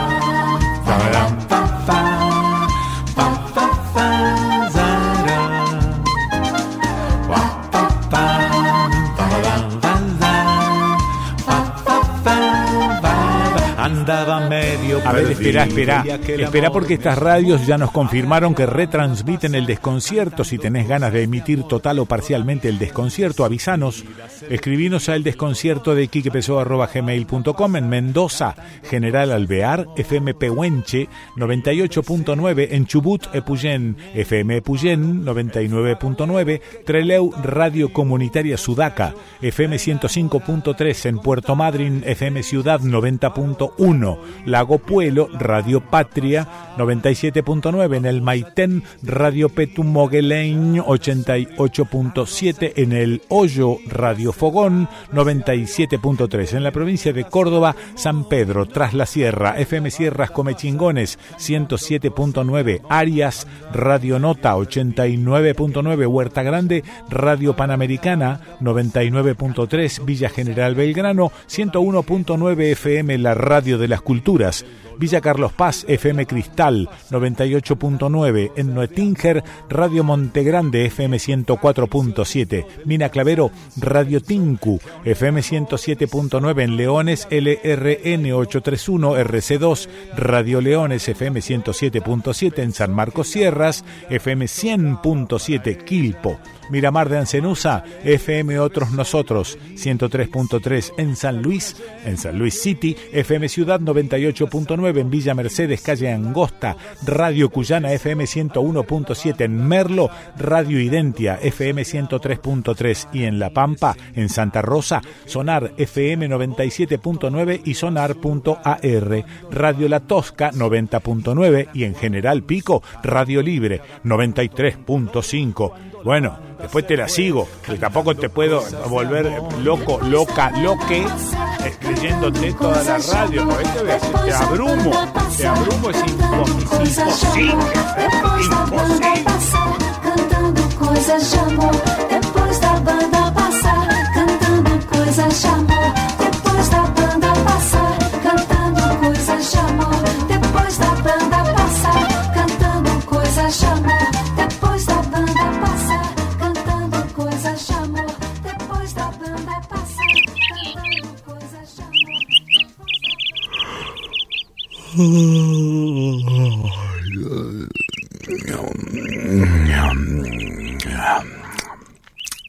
Hostería La Merced. El merecido descanso. Hostería La Merced. San Martín 439. San Marcos Sierras. Córdoba. 03549 496 218. Hosterialamerced.com.ar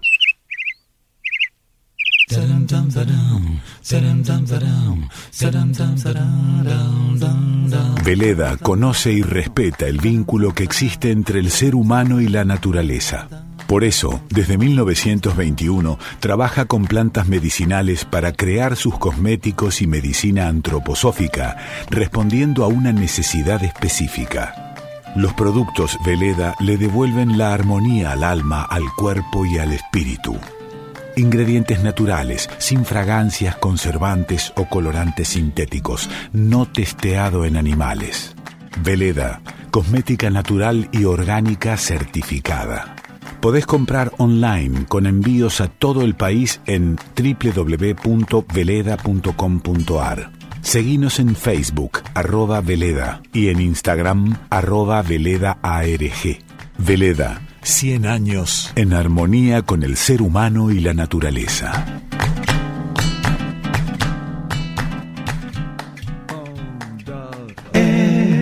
Endulcina. Endulcina es un edulcorante de mesa en sobres que endulza bebidas frías y calientes, licuados y jugos, apto para cocinar, libre de gluten, sin TAC.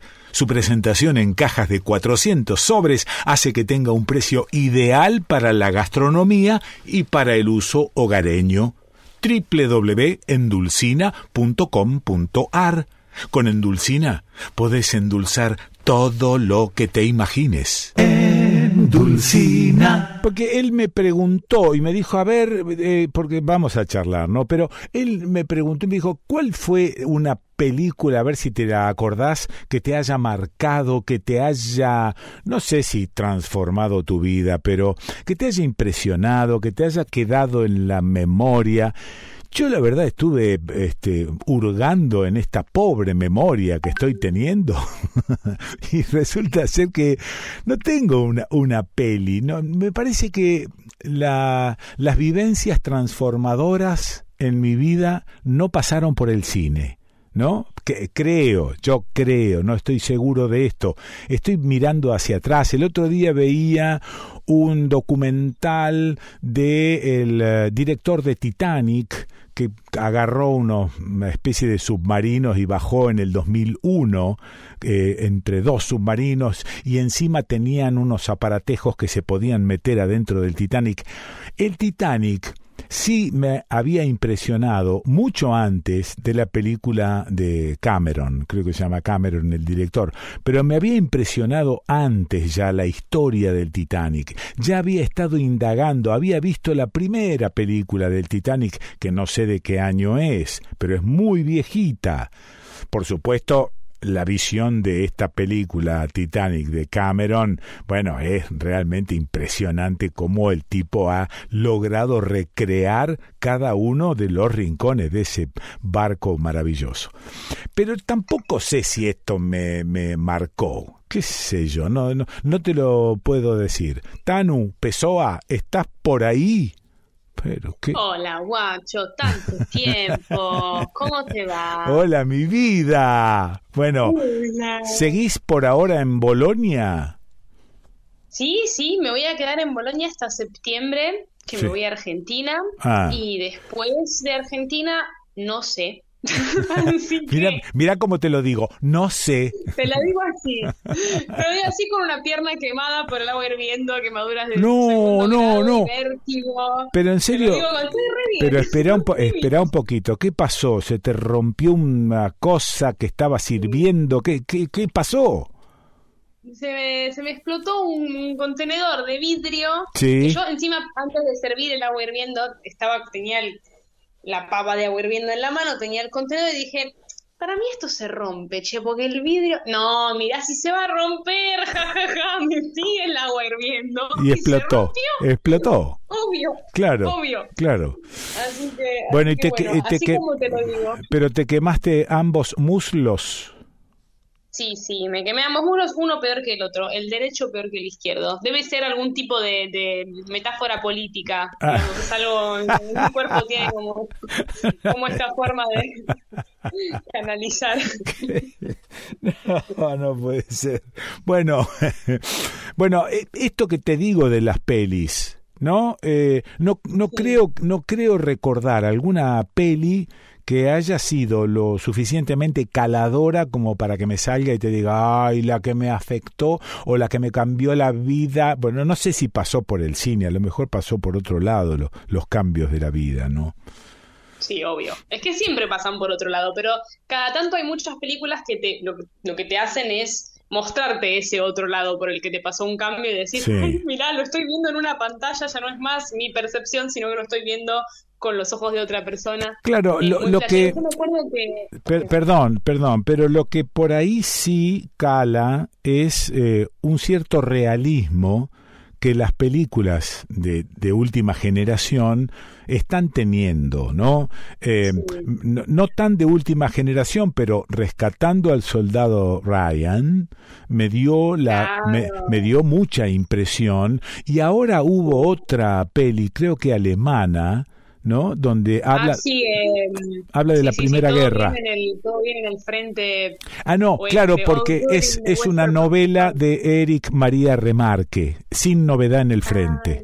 Es una, no- una, una novela bastante viejita. Bueno, han hecho una película de una crudeza que esto sí Mm. te, te, te cala y te impresiona, pero no va más allá que la impresión Claro. que causa, ¿no? Claro, claro, claro, claro. Mm. Más que impresión, yo me acuerdo que una vez vos me contaste de la de cuando fuiste al cine, me parece, si no me si no me equivoco, a ver Fantasía Sí. de Disney Sí. en los 60 que me habías dicho que para vos había sido como una experiencia muy flashera y me imagino porque en los 60 recién estaba empezando la movida del cine de color, Sí. este, todos estos dibujitos, Disney Sí. estaba en, el, en, el- en la cúspide, en el auge, to- todo el, el poder que tienen ahora también. Claro, y aparte, Eh, el- la, la única fuente de imágenes realmente en esa época, cuando todavía la televisión no estaba popularizada, la, uni- la única fuente de imágenes era la fotografía que sacaba tu viejo con una, una cámara, con una Contaflex, Rolleiflex o lo que fuese,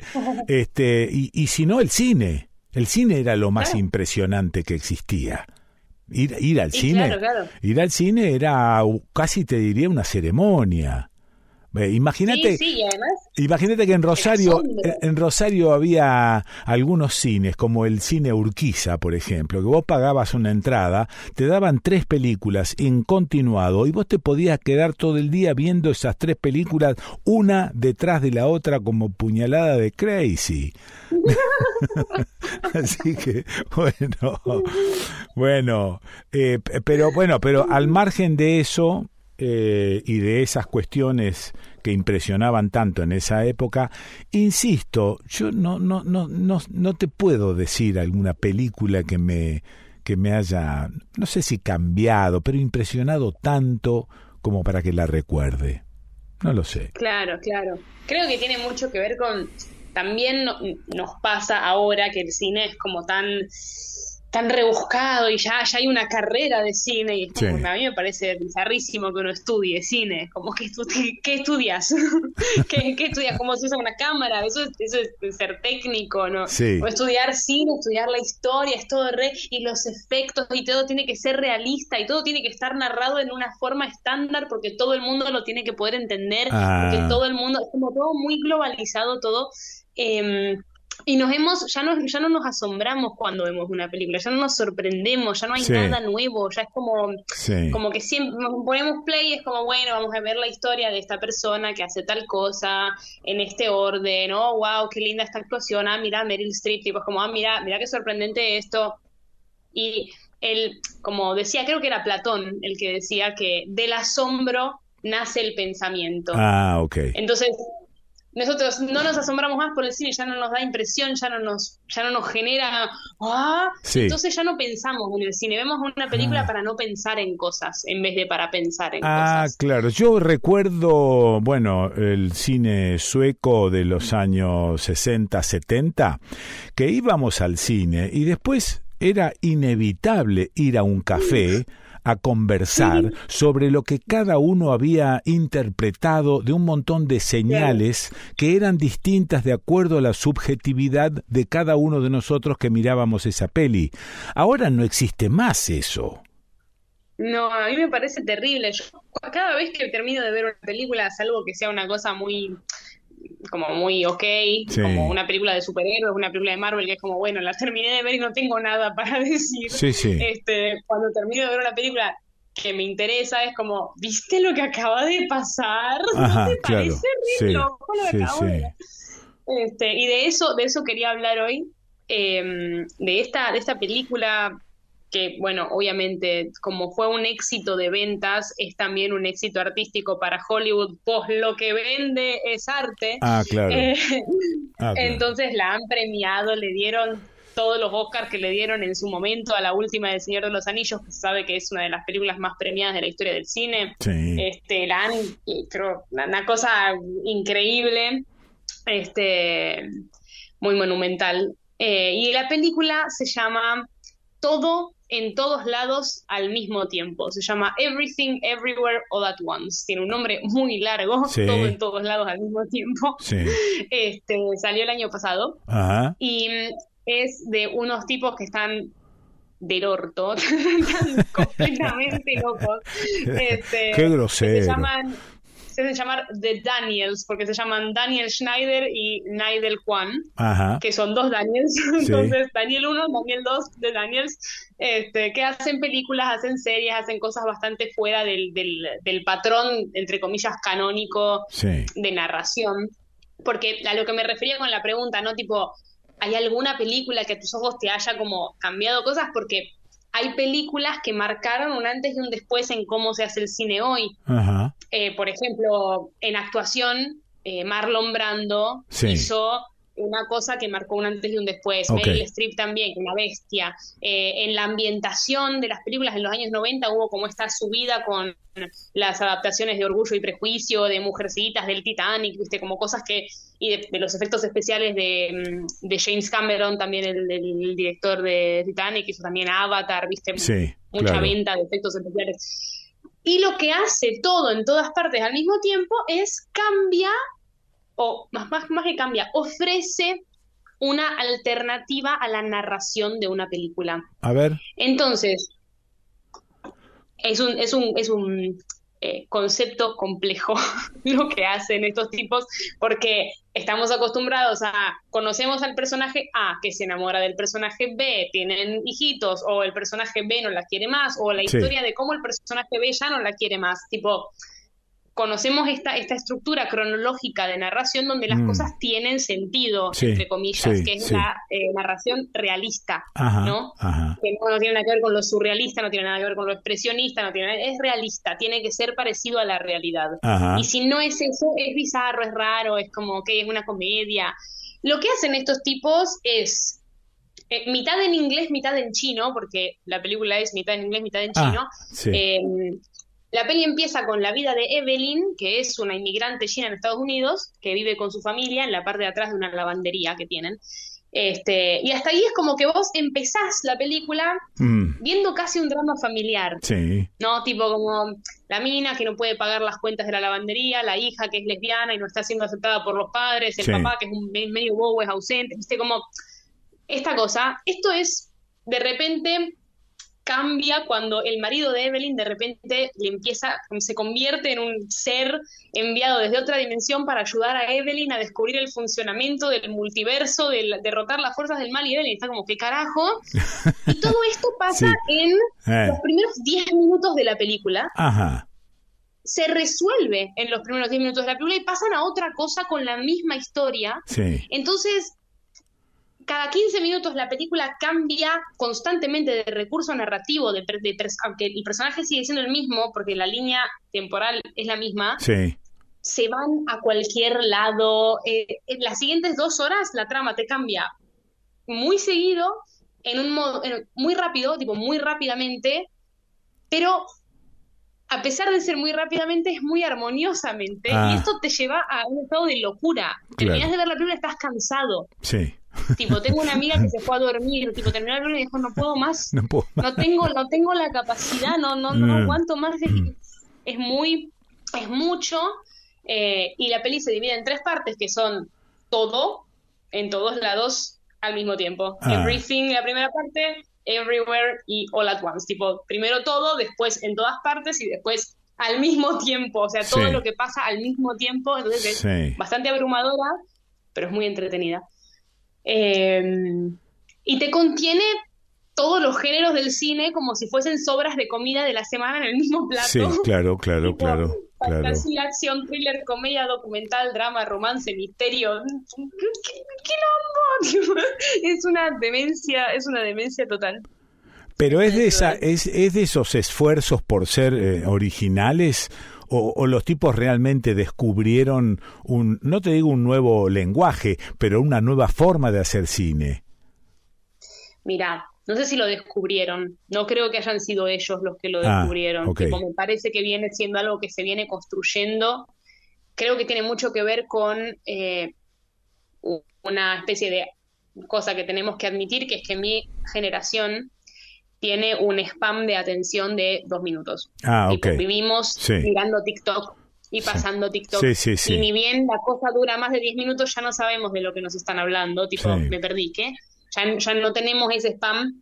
Y me parece que esto, esta película, es la consecuencia del mercado de consumo que hay hoy. No, claro, no me, no me imagino este, la gente que ve cine hoy en día volviendo a mirar una película del sueco Bergman. No me imagino No. que, que vuelvan a ver La Fuente de la Doncella, donde había, No, no. había imágenes casi te diría estáticas que ocupaban buena parte del tiempo de la peli.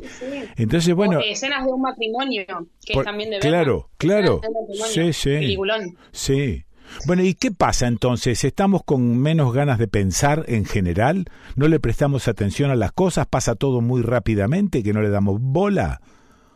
Mira, yo hace poco estuve escuchando hablar a este filósofo eh, surcoreano, se llama Byul Chung Hwan, que Ah. es surcoreano, pero es también alemán. Sí. vive en Alemania, y él nos decía que estamos viviendo en una sociedad de no cosas. Ah, Vivimos en la sociedad donde la- los objetos materiales ya no tienen valor. Sí. El coleccionista es la utopía, que Sí. sería la cosa más increíble porque vivimos en un mundo material, pero tenemos tanta información que lo único que nos interesa es saber ya lo que tenemos que hacer, saber ya lo que sentimos, saber, todos tenemos que saber ya las cosas y en el momento en el que te sorprendes, sos un boludo, porque Sí. la información está ahí. Entonces no tenemos ganas de sorprendernos y me parece que eso es lo que genera la falta de motivación para ¿Y esta, pensar en películas. esta peli, esta peli se sale de ese formato? Creo que lo que logra es entrar en ese formato y hacernos pensar igual. Ah, sorprendernos de la Sí. manera. Como que logra engañarnos. Tipo, mira, te voy a complacer, te voy a consentir con esta cosa. Está bueno pero eso. mira cómo te doy. Sí. Ah. es, Sí. es muy es muy es muy es muy jodida de en todo en todos lados eh, al mismo tiempo y además usa muchas metáforas muchos recursos narrativos muy originales muchas Ah. cosas para hacerte entender de qué va la historia Sí. porque en un momento decís ah esta película va a ir de esto entonces esto es lo que va a pasar nada que ver ah ok ya entendí entonces va a pasar esto nada que ver Claro, lo, Entonces, lo más dificultoso, lo más dificultoso debe ser en un momento de nuestra historia donde la metáfora ha casi desaparecido, es lo más dificultoso será entender esas metáforas. Pues No, tenemos Exacto. entrenamiento para la metáfora. no no no no todo, tiene que ser claro y Sí. escrito y concreto Literal, literal. Literal.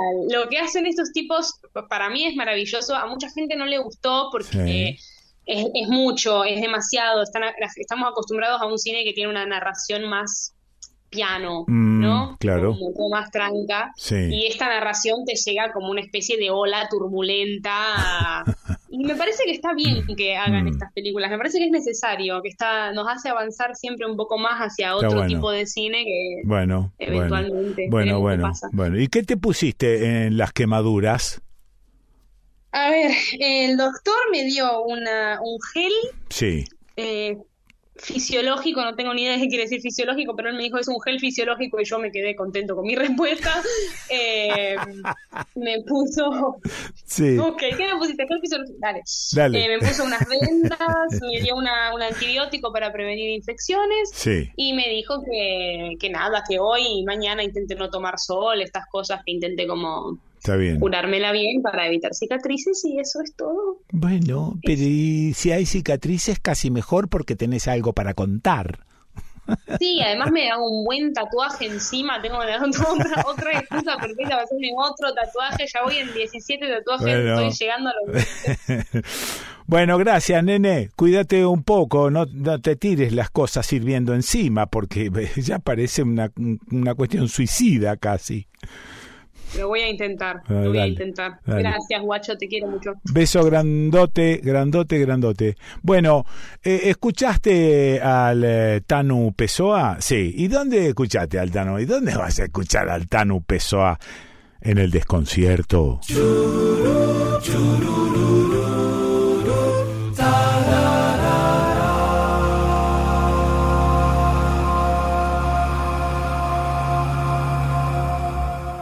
Tehuel de la Torre desapareció el 11 de marzo de 2021. Tenía 22 años. Salió de su casa en San Vicente, provincia de Buenos Aires, con rumbo a Alejandro Korn.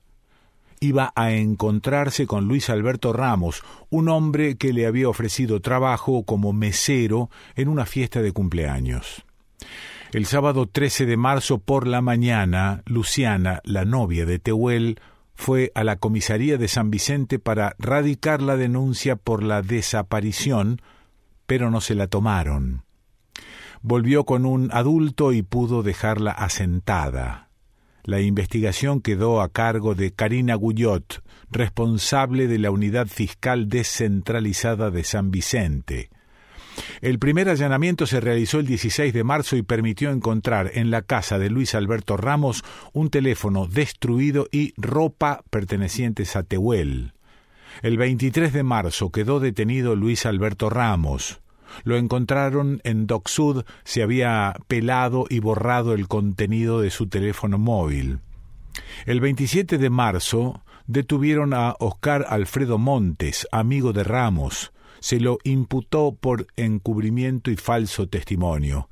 El 30 de marzo descubrieron en el teléfono móvil de Montes una fotografía en la que se ve a Tehuel junto a Luis Alberto Ramos y Oscar Alfredo Montes en la casa de Montes. En ese momento, el ministro de Seguridad de la provincia de Buenos Aires era Sergio Berni. Hubo rastrillajes, buzos tácticos, allanamientos, pegatina con su rostro en todo el país, Ministerio de Seguridad de la Nación, Policía Federal Argentina, Sistema Federal de Búsqueda de Personas Desaparecidas y Extraviadas, Seguridad de la Provincia de Buenos Aires, todos buscando, y Tehuel no aparece. El 10 de septiembre del 2021 encontraron una mancha de sangre perteneciente a Tehuel en una pared de la casa de Ramos pero a fines del 2021 la casa de Ramos fue demolida. Sí, fue demolida.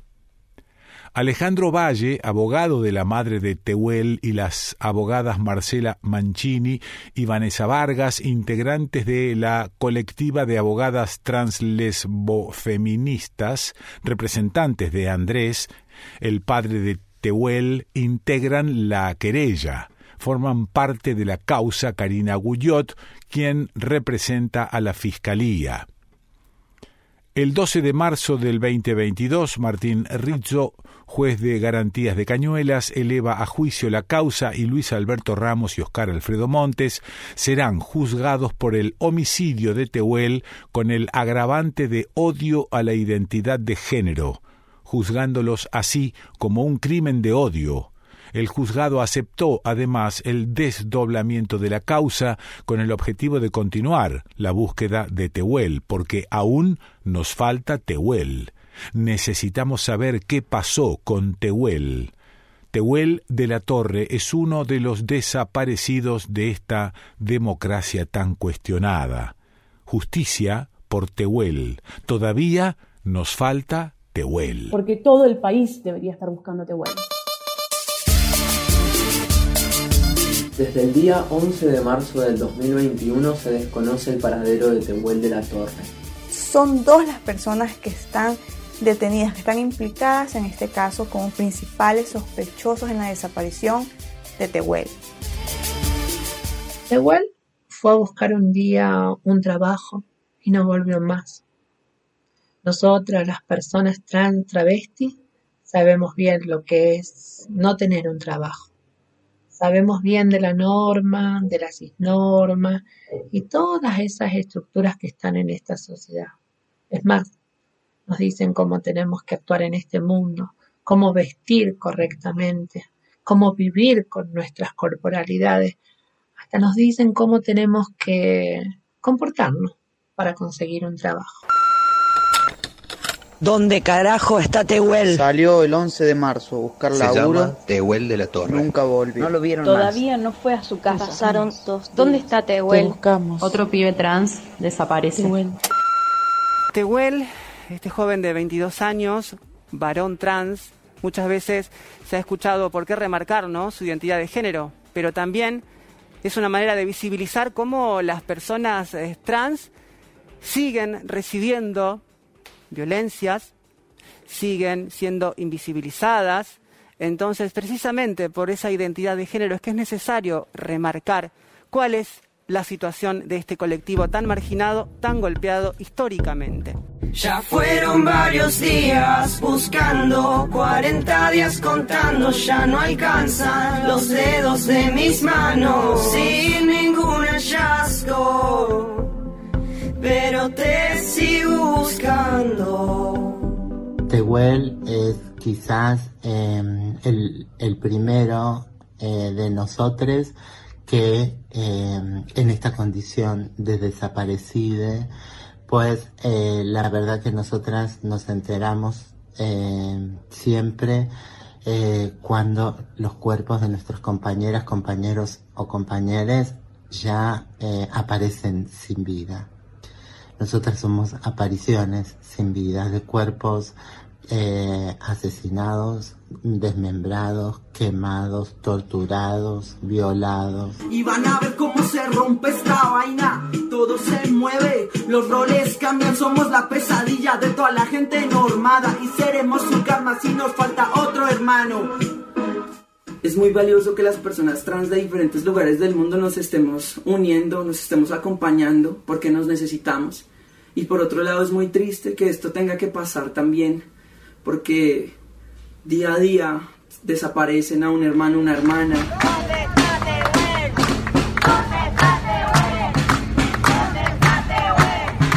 Y falta Tehuel. Hace días y días y días y días que falta Tehuel. Y nosotras no exageramos cuando desde hace años decimos que no estamos todavía en la agenda emocional de un país. Autoconvocades por Tehuel. Porque todo el país debería estar buscando Tehuel.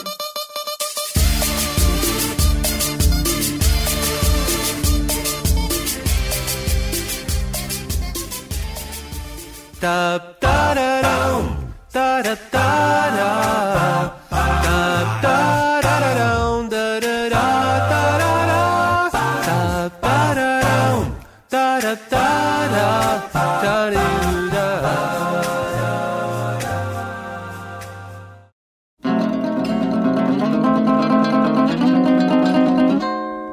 Es una incertidumbre. ¿Se pueden ustedes imaginar el desconcierto? ¿Desconcierto es la palabra?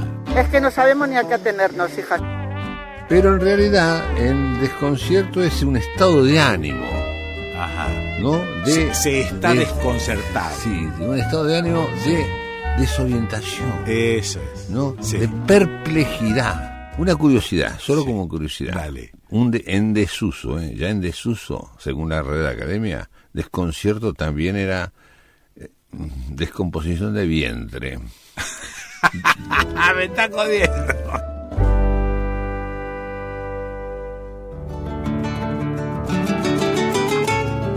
Ajá. Ahora te quiero ver.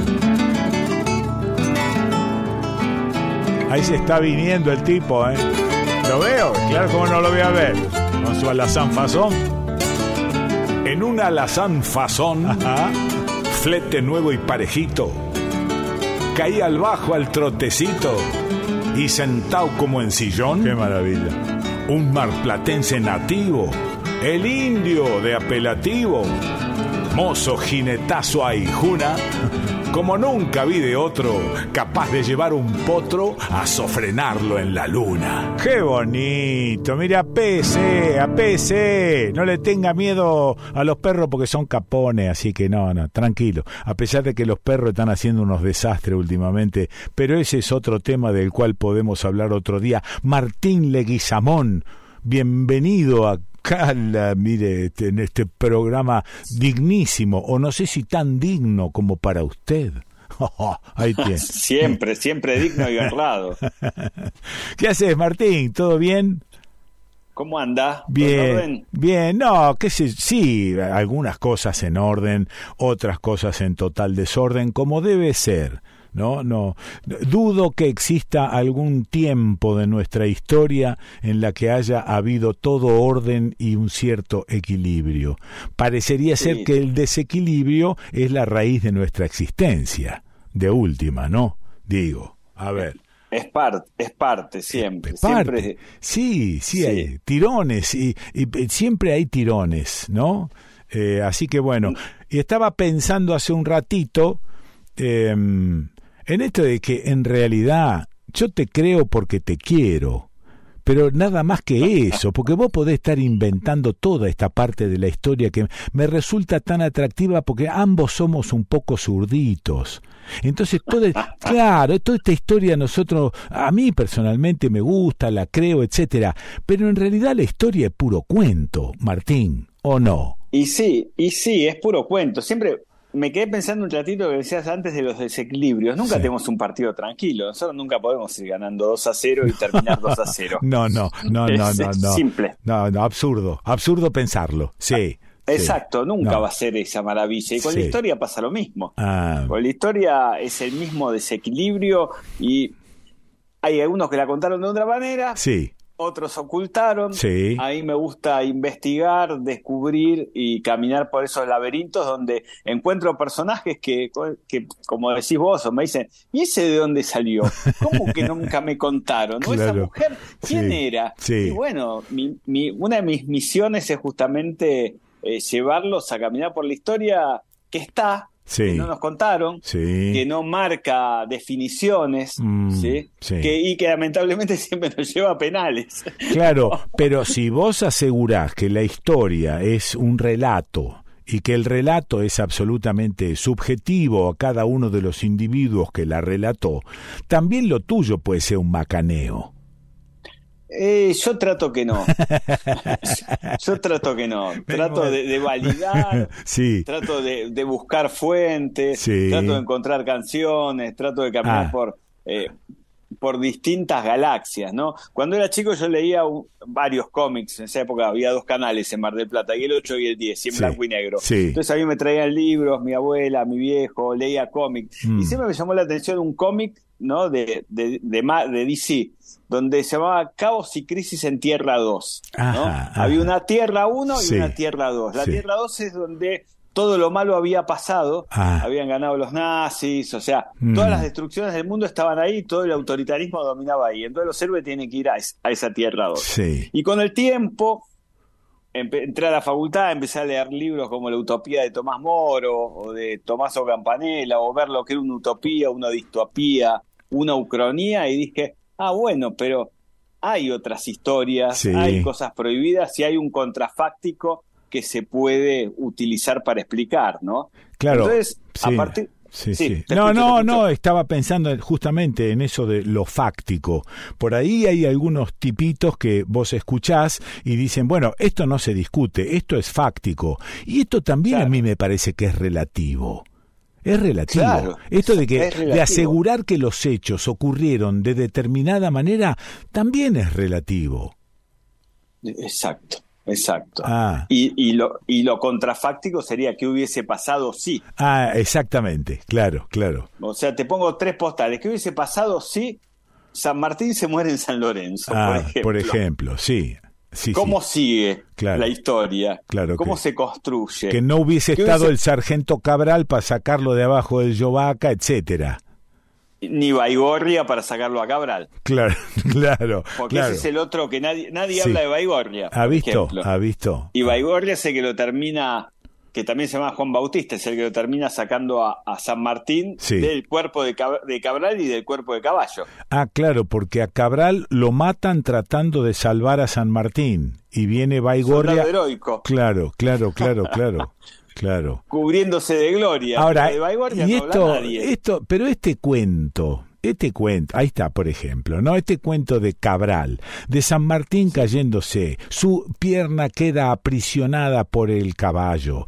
Viene Cabral, viene un realista, mata a Cabral, viene Baigorria, salva a, San Martín. Todo este cuento, todo este relato, en realidad tiene. Eh, ¿Cómo te diría yo? Cero validez. Eh, Es como que tenés que creer en este relato. ¿Quién lo contó? sí, ¿Cómo se contó? Y se lo cuenta el cronista de la época. Sí. Cada batalla tenía un cronista. Sí, Hay sí. que ver qué canal pones y qué versión te da. No, bueno, bueno, bueno. Bueno, ahora digo yo, yo sigo avanzando sobre esta especie de sospecha generalizada que tengo sobre la historia, ¿no? Eh, en un momento dado tenés que parar de sospechar, tenés que pararte en algún lugar, porque si no te transformás en un cínico de la historia que no cree en nada. Exacto. Sí. Exacto. Ahora, ¿vos cómo haces? Vos cuando investigás, estás parado en un sitio y investigás y hablás desde ese sitio. Yo trato de, me gusta la idea de poder cruzar siglos, ¿no? Ah. Manejar escenarios. Digo, Sí. no sé, cómo viajo en el tiempo. Eh, ¿Vos cómo viajarías por el tiempo, Quique? No, sé, no lo sé. No lo sé. No. pensando. no, es que no lo sé cómo viajaría en el tiempo. No lo sé. Mi, Quizá, mi abuela cuando sí, mi abuela cuando era chico me regaló un libro de H.G. Wells que se llamaba La máquina del tiempo. Exactamente, sí. Después crecí y había una peli una serie que vos no te acordarás porque eras muy chico, yo era más viejo, que se llamaba El túnel del tiempo. Pero la pucha. la pucha. Tony sí. Adams Sí, sí, sí, sí, el túnel, sí. Más adelante apareció Volver al futuro, el DeLorean, tú poníamos el numerito y viajábamos. Claro. Son herramientas para viajar en el tiempo. Imagínate que vamos a una etapa determinada, ¿no? Yo cuando planteo un texto o algo, viajo en el tiempo y me trato de pararme en ese escenario. Sí. Entonces empiezo a buscar fuentes. Ajá. Y las tres fuentes tienen un punto en común seguro. Lo que no tienen en común son el rol de los hombres o las mujeres. Ah. Ajá. Porque el hecho ocurre, la revolución ocurre, ya sea en Francia, en 1789, en 1810 acá, en 1776 en Estados Unidos, la que sea. O sea que vos decís Eh, que esas, esas cuestiones son innegables, ocurrieron, después vienen los relatos. Ajá. Ese día pasó. Sí, Eh, es sí, como, no sé, eh, como esa, como lo que hablábamos un día con vos, ese espejo que el 24 de marzo de 1816 se Sí. hace la independencia y el 24 de marzo del 76 comienza el aniquilamiento sistemático, por Ah, ejemplo. sí, correcto. Son días. El tema es qué pasa en los días anteriores y qué pasa en los días después. Sí. Con nosotros los simples mortales que caminamos. Ahora, por lo ¿Y cómo pronto, por lo pronto ahora nos está haciendo más sencillo viajar al futuro, porque es todo imaginación y no tenés que andar indagando nada, es pura imaginación. Sí, Esto es utopía. Utopía. Esto utopía Ok, ok. y que se convierten en distopías. o sea que el problema está cuando vamos a la historia. Ahí se arma el problemita. A ver cómo la Claro, enfoco, cuáles son mis fuentes, a dónde voy, qué pienso de eso. Y, de- y encima de todo eso están tus opiniones, como persona. Os- Exacto, obviamente, y, y dentro de esas opiniones vos buscás los actores sociales que más te interesan, Sí. en oposición a un relato oficial. Ajá. Siempre el relato oficial con respecto a la historia eh, termina marcando la necesidad del Estado en ese momento. Ajá. ya sea democracia o sea dictadura, ¿no? Sí, señor. Porque se construye a partir de, de sus necesidades y de Mm. a quién y de quiénes, o mejor dicho, cuál de estos hombres o mujeres les sirven al relato de un tiempo determinado. Pero de, de última, cuando vos te pones a relatar por fuera de la historia oficial, terminás también armando un relato que no sabés Pero claro. si es verdadero o no. Eh, yo como Messi elijo creer. No, está, está bueno, está bueno. Y yo, eh, por supuesto que coincido en que terminamos de alguna manera dando fe de alguna cosa, porque si no, desconfías de todo y esto no sirve para nada. No puede contar nada. No, no puedes contar nada, obviamente. Y lo más interesante de, de poder analizar la historia, eh, el historiador tiene ese dato crudo, va al dato crudo. Sí. ¿sí? Y lo marca. Sí. Eh, llámese el historiador que sea. Siempre va a decir, en 1815 pasó tal cosa. Ah. Que eso es lo que a mí me aburre. Por eso yo me voy por los laterales. Claro, claro. ¿Entendés? Sí, sí. Eh, entonces, me gusta ver, está bien, pasó ese día, pero ¿qué le pasaba a estos hombres? ¿Qué le pasaba a estas mujeres? ¿Qué le pasaba a estos chicos? ¿Sí? ¿Cómo vivían? Mm. O sea, tenían que comer, tenían que ir al baño, se enamoraban. Y a la vez tenían esa función que la historia le da. De alguna manera esto que estás describiendo te transforma eh, no solo en un historiador, sino también en un periodista de la historia. Totalmente, sí, me gusta ser cronista. me gusta ser cronista, ver, caminar con vos por, qué sé yo, en los Alpes y ver cómo Aníbal de Cartago cruza los Alpes con elefantes. Ahí está. Entonces dibujamos ese cruce y le va a llegar a Martín a San Martín en algún momento cuando está en Cádiz y le queda esa idea y después él cruza los Andes con esa idea de Cartago de las guerras púnicas. Y ni en pedo, ni en pedo conseguir un elefante acá. Olvídate, tenemos elefantes blancos, pero no que cruzan. Pero sí, pero sí mulas. Porque el relato, el relato también dice que se cruzó a mula. Había algunos caballos. ¿A Sí. A mulas, a caballos, con negros y con mujeres. Ah, mira. Que ese es el famoso cuadro que le llega a Sarmiento y que Sarmiento dice las mujeres y los negros manchan lo blanco de la nieve, sáquenlos. Qué maravilla, Sarmiento. Un, hombrecito. Qué maravilla, qué maravilla, Sarmiento. Padre del aula, Sarmiento inmortal, como dice el himno. Está bien, pero puesto, pero puesto en, en, eh, en, en, en, esa situación, Sarmiento, ¿era tan jodido como lo vemos ahora? Digamos, puesto en, contexto, ¿eh? En, más, eh, Imagínate, vos y yo estamos, estamos, hoy estamos viajando del tiempo. Vos y yo estamos en la inauguración del monumento a Belgrano, en la ah. Plaza de Mayo, allá por 1879, que es el mm. primer monumento que inauguran. Está Avellaneda, Mitre, Sarmiento, la gente, ah. vos y yo. Y lo escuchamos a Sarmiento que dice, porque nosotros somos la Grecia de Roma. Primero, la tira. la tira. Y, después dice, tenemos que recuperar el bronce de Manuel Belgrano, porque es un héroe de bronce. Pará, ya, ya, no, ya me cansó. Ya, claro. Claro, ya te acalambró. Belgrano, que dijo, no quiero que me recuerden como el padre de la patria, sino como un buen hijo. Ah. Entonces, todo este, este lo está convirtiendo en griego, en romano, en bronce, y después dice, es como nuestro Washington. Pará, listo. Sí. Ahora me cuesta, me cuesta creer que eso sea parte de una persona y que eso sea parte de la maldad de esa persona. No, no, eh, me cuesta ponerle el mote de el malo. Digo, el tipo, el tipo pensaba así. ¿O no? Sí, pero tenía, pero pensaba así, pero tenía actitudes que, que hoy son juicios eh, por discriminación, ah, no, claro, bueno, por falta de empatía, eh, discriminaba a la mujer, discriminaba a los negros, nos discriminaba a nosotros, decía, civilización está Estados Unidos, Inglaterra, Francia, acá todo es barbarie. Sí, sí, está bien. Es el troquelado de Antiojito donde divide Buenos Aires del resto de la provincia. Pero es válido meter alguna, algunas conceptualizaciones de hoy en la historia. ¿De qué sirve? Eh, no, yo no puedo pensar, ya lo, dije, ya lo dije alguna vez, no puedo pensar que todas las familias al costado del Mississippi que tenían negros eh, esclavos eran todos una basura. No era así. Pero eran esclavistas. Bueno, esclavistas es una palabra puesta ahora con un concepto desde ahora. En ese momento eran personas normales que tenían esclavo como perros. Claro, bueno, pero había gente que pensaba que eso está mal. Por ejemplo, ah. el loco Miguel das Cuénaga. Sí que nadie no lo nombramos nunca, Juenaga. ni a su mujer ni a su mujer Rufina Basavilbaso. Ajá. Este, conocemos a Rufina porque la China Suárez le puso a su hija Rufina. Sí, Pero existió una mujer que se llamaba Rufina Basavilbaso que junto con Ascuénaga no tenían esclavos en esa época. Y decía que ellos creían en los hombres libres y que los hombres libres debían recibir un salario. O sea y ellos le pagaban a eh, los que trabajaban con ellos y le decían el loco Miguel. Ahí estamos. Bueno, o sea que estaban, estaba estos valores que por ahí manejamos hoy en día ya estaban en algunos en esa época. Eh, para mediados de 1700 Rousseau escribe el contrato social, donde habla de eh, la Declaración Universal de los Derechos de las Personas. Ahí está. Ahí está. Habla de bondad originaria, habla que el hombre nace libre, pero las sociedades lo van a esclavizar y lo encadenan a las instituciones. Y hay que romper eso. Ah, y que ningún hombre puede estar bajo cadenas. Ruso. Ah, ruso.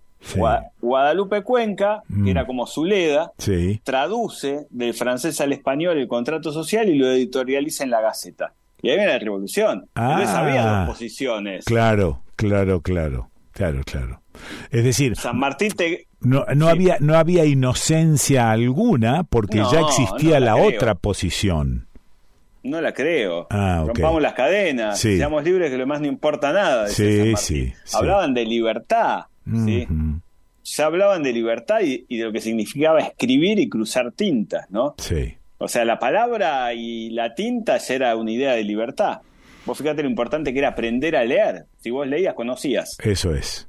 Eso es. Che, y ya que lo nombraste, ¿qué pensaría un San Martín hoy en día de nuestra situación y de nuestra dependencia? Es difícil, ¿eh? Ah, bueno, Muy pero difícil. la inteligencia artificial está avanzando a pasos agigantados. Yo puedo cargar con todo lo que pensaba San Martín y preguntarle hoy en día, loco, ¿qué estás mirando? ¿O cómo nos ves hoy? Y Sa- San Martín eh, pensaría muchas cosas, ¿no? Sí, sí. Eh, primero San Martín hubiese escuchado a Charlie Sí. García en la canción Cerca de la Revolución cuando dice lo que fue hermoso será horrible después. Ah, Lo, lo piensa en su momento, él termina el exilio, lo que fue hermoso se peleó con todos sus amigos y se terminaron matando entre sí. sí, sí, sí. Fue horrible después, fue eso. Ahora, San Martín lo ve hoy y dice, ¿para qué hice todo esto? Esto, esto me imaginaba que iba a pensar eso el viejo. ¿Para qué hice Se junta todo? con Belgrano, Sí. con Mariquita Sánchez de Thompson, con Rufina Basavilbaso y dice, y mira, como dice el tango, sin embargo, mira lo que quedó, ¿no? Claro, entonces, digamos, puedo decir que son los grandes derrotados de la historia. Somos, ¿sí?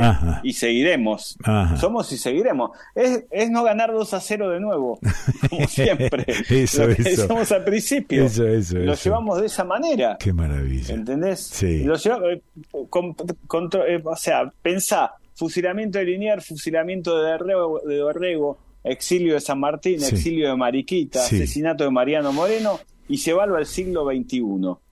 Y estamos viviendo más o menos en lo mismo. Qué locura. Qué El tema es que ¿por qué festejamos? Ah, ¿Por qué claro. hablamos y después, Sí, no, claro. y después no seguimos los ejemplos? Eh, esto, esto, esto lo peloteas con tus alumnos porque tengo la sensación Sí, de que mira- mirado de esta manera, de alguna manera, no es que los obligás, pero sí que lo provocás a que piensen un poco, a que imaginen obvio. un poco. Y claro, y lo cruzás con contenidos eh, que les pueden servir para volar un poquito. Ah. Eh, Pink Floyd The Wall, Ah, sí. en las letras, Sí, El fantasma de la máquina de police, eh, el capítulo 4 de Star Wars, por ejemplo. Ah, Ajá. ajá. Y, y lo vas llevando a un lenguaje que pueden tener hoy, Sí. que pueden tener mañana y que los per- les permite pensar, ¿no? Salir de la caja. O sea, que sea disruptivo, netamente. Animarse, animarse, a ser protagonista de su propio trayecto de aprendizaje. Qué locura, qué bueno. Martín, gracias. Nos volvemos a encontrar en favor. cualquier momento. Es un gustazo siempre charlar con vos. No, lo disfruto yo más. Lo escuchaste a Martín Leguizamón. ¿Y dónde lo escuchaste? ¿Dónde lo vas a escuchar? Eh, seguro que en el desconcierto.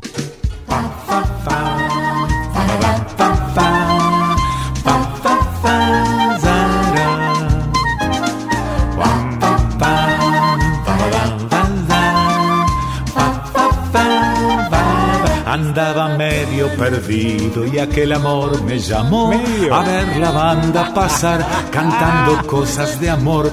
Toda mi gente sufrida se despidió del dolor al ver la banda. Señoras, señores, estas son algunas de las radios que ya nos confirmaron que retransmiten el desconcierto. Si querés retransmitir, podés avisarnos al desconcierto de quiquepesó.gmail.com online, o sea, por todos lados, mochilerosradio.com, Radio Música Internacional, La Maga Radio Online, Radio Minga, Radio Roja Online desde Olivos, Buenos Aires, La Bocina Radio.com, FonicaNews.com y su app Fónica Play, FMXcalibur.com, Radio Las Pica, La Clase Radio.com, ADN Radio desde Venado Tuerto, Santa Fe, Quiero FM Online de San Francisco, Córdoba, en la provincia de Buenos Aires, en Mar del Plata, de la Azotea Radio, Tres Arroyos, Radio Cooperativa Indie Rock 104.7, Varadero, Radio del Bosque FM 100.3, Alberti, la de Titi 102.1, Coronel Dorrego FM del Galeón 92.1, La Dorrego AM 1470 en Bahía Blanca FM de la calle 87.9, Manuel Alberti, Departamento Pilar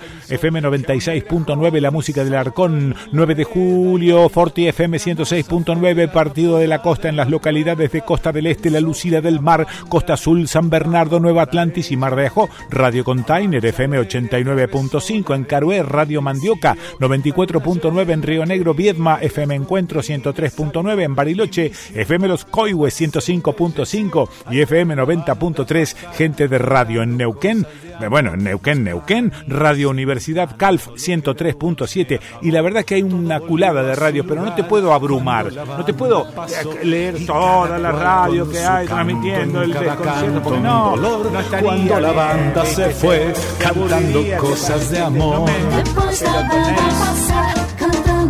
Coisas de amor. Depois da banda passar, cantando coisas de amor. Depois da banda passar, cantando coisas de amor. Depois da banda passar, cantando coisas de amor.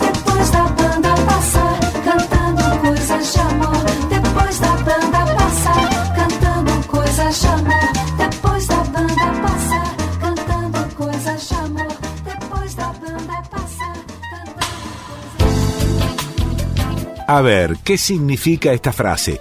Contarás Hermanos diseña y fabrica componentes térmicos para sistemas de calefacción, sensores y controladores. Es decir, fabrican todo lo que produce y controla el calor para la industria. Resistencias, termocuplas, hornos, calefactores. Un ejemplo, en los laboratorios necesitan calentar algunos fluidos con un estricto control de la temperatura. ¿Ves? Contarás Hermanos. www.contarás.com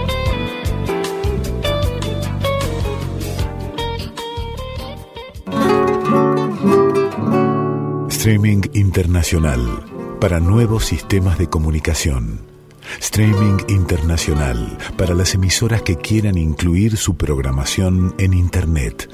Streaming internacional para aquel que quiera poner en la web su propio programa de radio. Streaminginternacional.com.ar Streaming Internacional, todo junto. Streaminginternacional.com.ar Un, dos.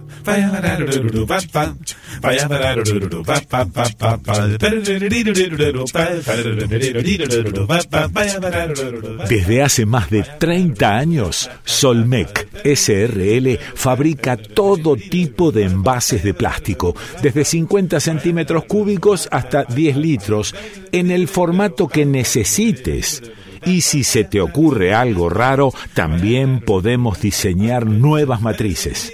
¿Ha visto? Solmec SRL Almafuerte 4181 San Justo, Buenos Aires.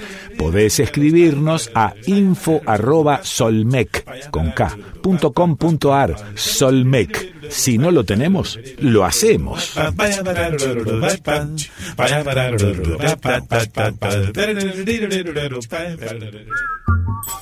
Vieja, vieja, escu- ¿te escuchaste a la persona en el desconcierto? Eh, eh, eh. Muchos desconciertos en reunión semanal.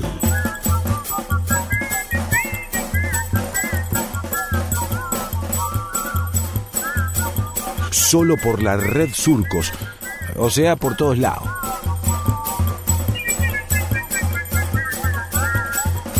¿Volví? ¿A dónde? ¿Cuándo?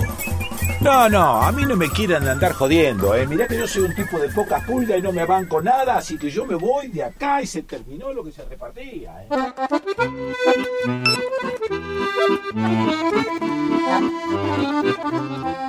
Me vine a Rosario con mi amigo el chino para hacerle el service al autito. Eh, ya debería volver a San Marcos, pero con el auto a punto y el chino de copiloto. El chino es miembro honorario de la Cofradía del Flor de Peludo, aunque viene con extenso prontuario desde la secta del Club Huracán. Prefiero pegarme una vuelta chama mesera eh, por el litoral. La región del litoral comprende las provincias de Misiones Corrientes y Entre Ríos. También llamada Mesopotamia. Esta región de nuestro país abarca 197.000 kilómetros cuadrados. La definición de la palabra litoral indica que se trata de una franja de tierra que está junto al mar. Sin embargo, en Argentina, ninguna de las provincias litoraleñas tienen directa salida al mar. Enciende tu GPS. Desde Rosario salgo por la ruta 174, hago 75 kilómetros, cruzando el puente, garpando peaje hasta la ciudad de Victoria, que ya es provincia de Between Rivers. Victoria es la capital provincial del carnaval entrerriano. Menos mal que no es febrero, porque perdemos al chino. Eh, por cierto, los ríos que conforman ese between de esta provincia son el Paraná, que ya pasamos en el límite con Santa Fe, al norte el Guayquiraró, el Mocoretá y los arroyos Basualdo y Tunas, y al este el río Uruguay. En Victoria agarro la ruta 26 hasta Nogoyá, acá paramos un cachito, ya es hora del aperitivo y el chino no, no puede obviar este ritual. Compramos una cerveza artesanal nogoyana y seguimos viaje, pero el que conduce no bebe y yo soy el conductor asignado. Se me cae la baba, pero no importa, vamos con esto. En el 50% de los accidentes fatales de tránsito está presente el alcohol. Si bebe, no conduzca por favor. Voy a esperar para desquitarme después de la entrevista porque nuestro destino final es eh, Villaguay, donde nos espera la gente de La Meso. Todavía nos quedan unos 100 kilómetros. De Nogoyá salimos por la ruta 12 hasta toparnos con la ruta 6. Pasamos por los pueblos de Lucas González, Estancia no tiene acento, o sea que es sola. Eh, Guardamonte, Durazno, Paso de la Laguna y hacemos 20 kilómetros de la ruta 18 para meternos de eh, lleno en Villaguay. Es preciso hacer una parada en el Parque Termal Villaguay. Sus aguas son ricas en minerales terapéuticos. Está bueno para el reuma. En la esquina de Urquiza y Moreno está la Meso. Ahí voy. Guillermo Cuevas, ¿estás por ahí? Hola, Kike, buen día. Buen Aquí día. estamos. Buen día. Aquí estamos. Bueno, el paseo que hice estuvo bien. Perfecto, Ajá. perfecto. Con, con algunas este, observaciones A ver. ser interesantes, Sí. como la que dijiste, es sola y no sola. Ah, claro. Y es estación, estación porque es uno de los ramales que tenía el, el ferrocarril en Entre Ríos, que era, Ah. digamos, un, un desarrollo muy importante. ¿no? O sea que acá, ah, perdón, momento. acá, y, acá cometí un error, dije estancia y no estación. Por- ah, por- claro. Ah, Habrá aparecido como E EST. exactamente, bueno, estación eh, sola entonces. Después Guardamonte, Durazno, Paso de la Laguna, etcétera, etcétera. Perfecto. Bueno, ¿cómo, es- ¿cómo está la Meso, Mesopotamia FM? ¿Cómo está?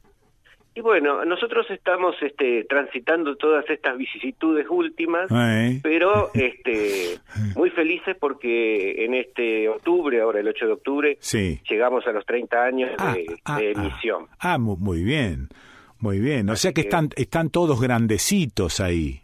Estamos un poco veteranos, sí, con unas dolencias reumáticas y demás, pero funciona. Está bien. Bueno, bueno, ¿en qué lugar de este, la, la ciudad está instalada la radio? Bueno, exactamente, digamos, la geografía del, del, del pueblo, que es muy particular, por cierto, su, su, desa- su desarrollo Sí. urbanístico, Sí.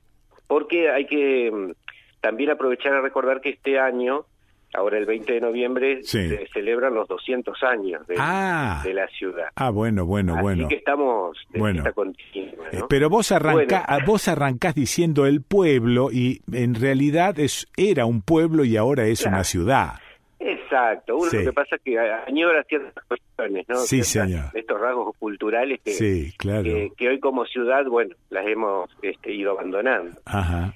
Eh, bueno, en, en realidad el pueblo se va desarrollando a partir de, de la creación de lo que es el oratorio, ¿no? La parte más religiosa, porque Sí, sí. eh, los propietarios de, la, de las tierras donde se asentó el primer oratorio Mm. eh, cedieron, digamos, a la, a la iglesia, le ceden la, el terreno para Claro. poder construir. ¿Qué es un, Bueno, qué es un, pará, qué es un oratorio? ¿A qué llamas oratorio?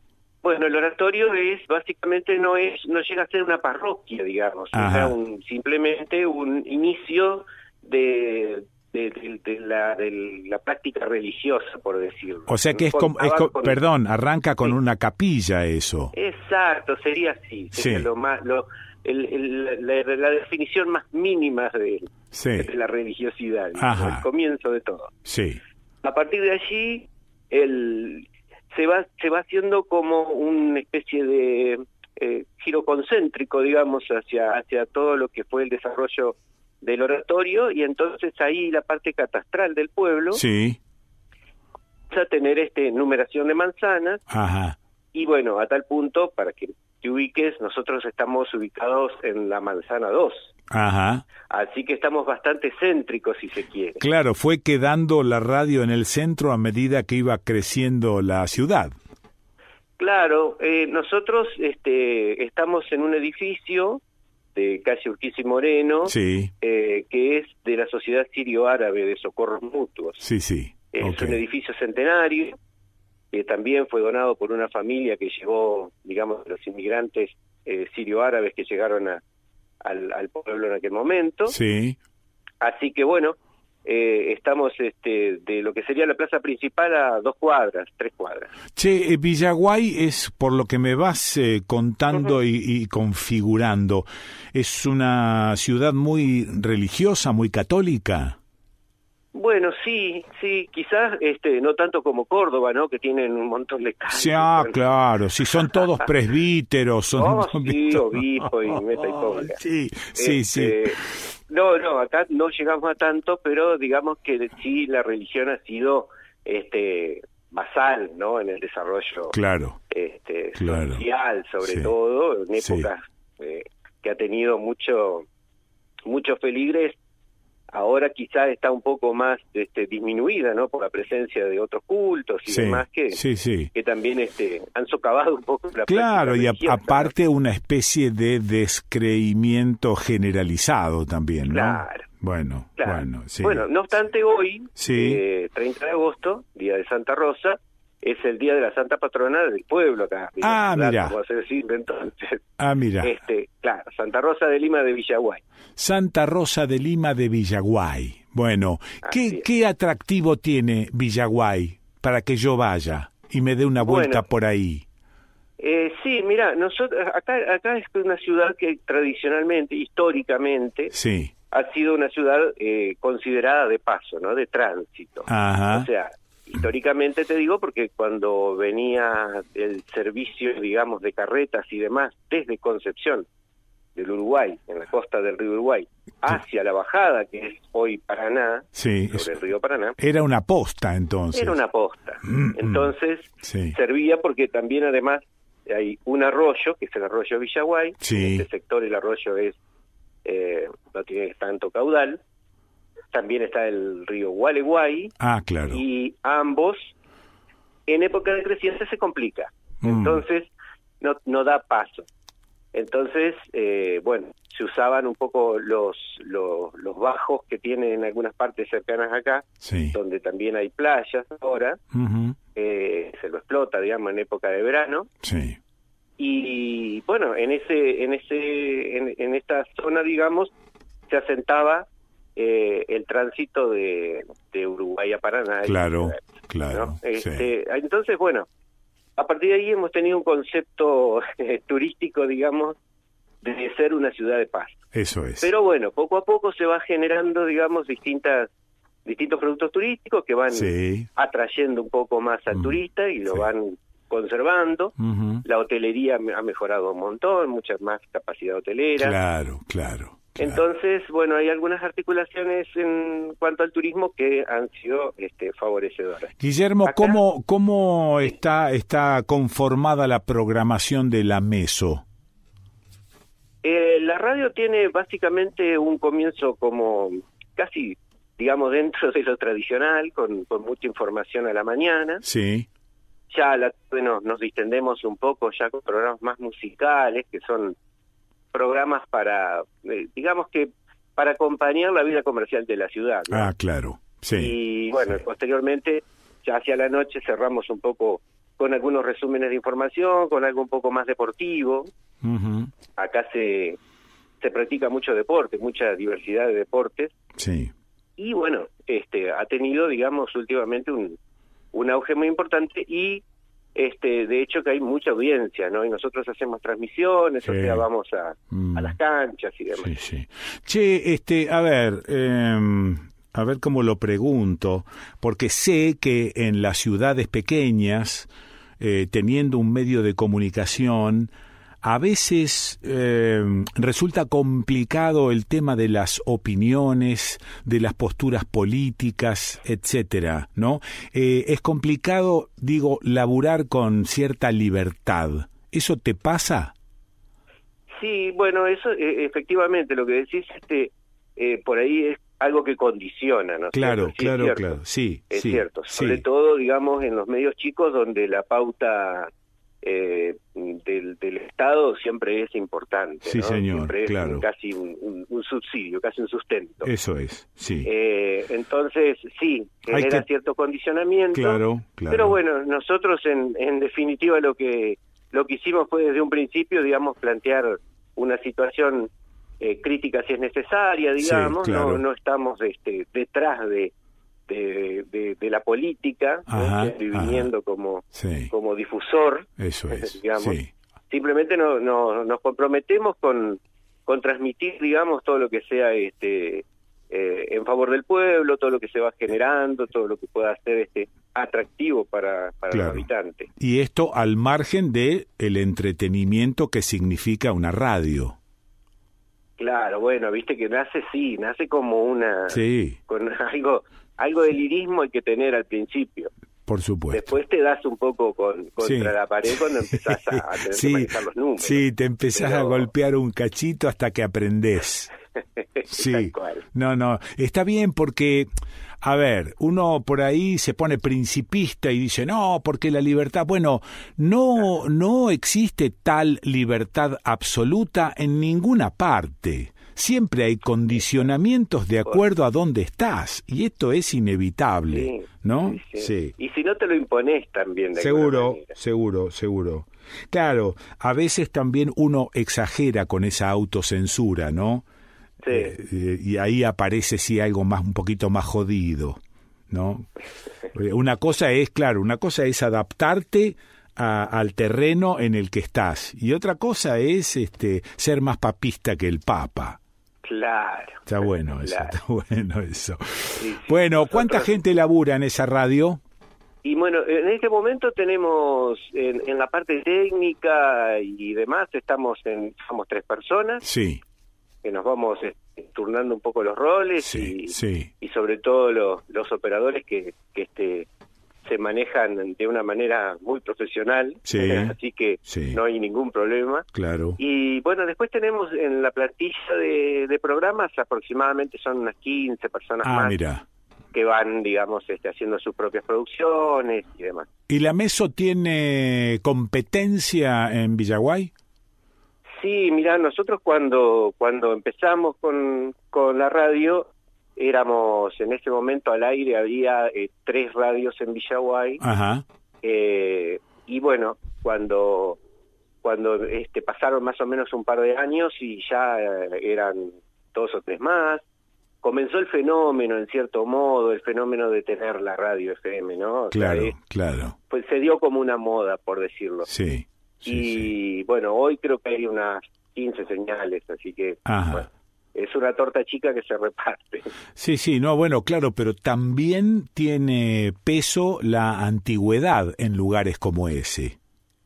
Claro, bueno, eso es algo que sí nosotros hemos podido eh, cultivar a lo largo de los Claro, años, ¿no? claro. Hay como Sí. hay como un respeto, digamos, con la claro, radio. claro. Eh, siempre nosotros se nos mm, se nos tildaba, digamos, en cierto modo de loquitos, digamos, los loquitos que le gusta la, la cuestión de la cultura. Sí, claro. y este y bueno Mm. eso también fue forjando como una como una personalidad no Ah, claro. y entonces este de la cual no nos hemos movido demasiado pero eh, sí hemos entendido y comprendido que teníamos que abrir un poco más el espectro y, y bueno, así lo, lo hemos hecho, ¿no?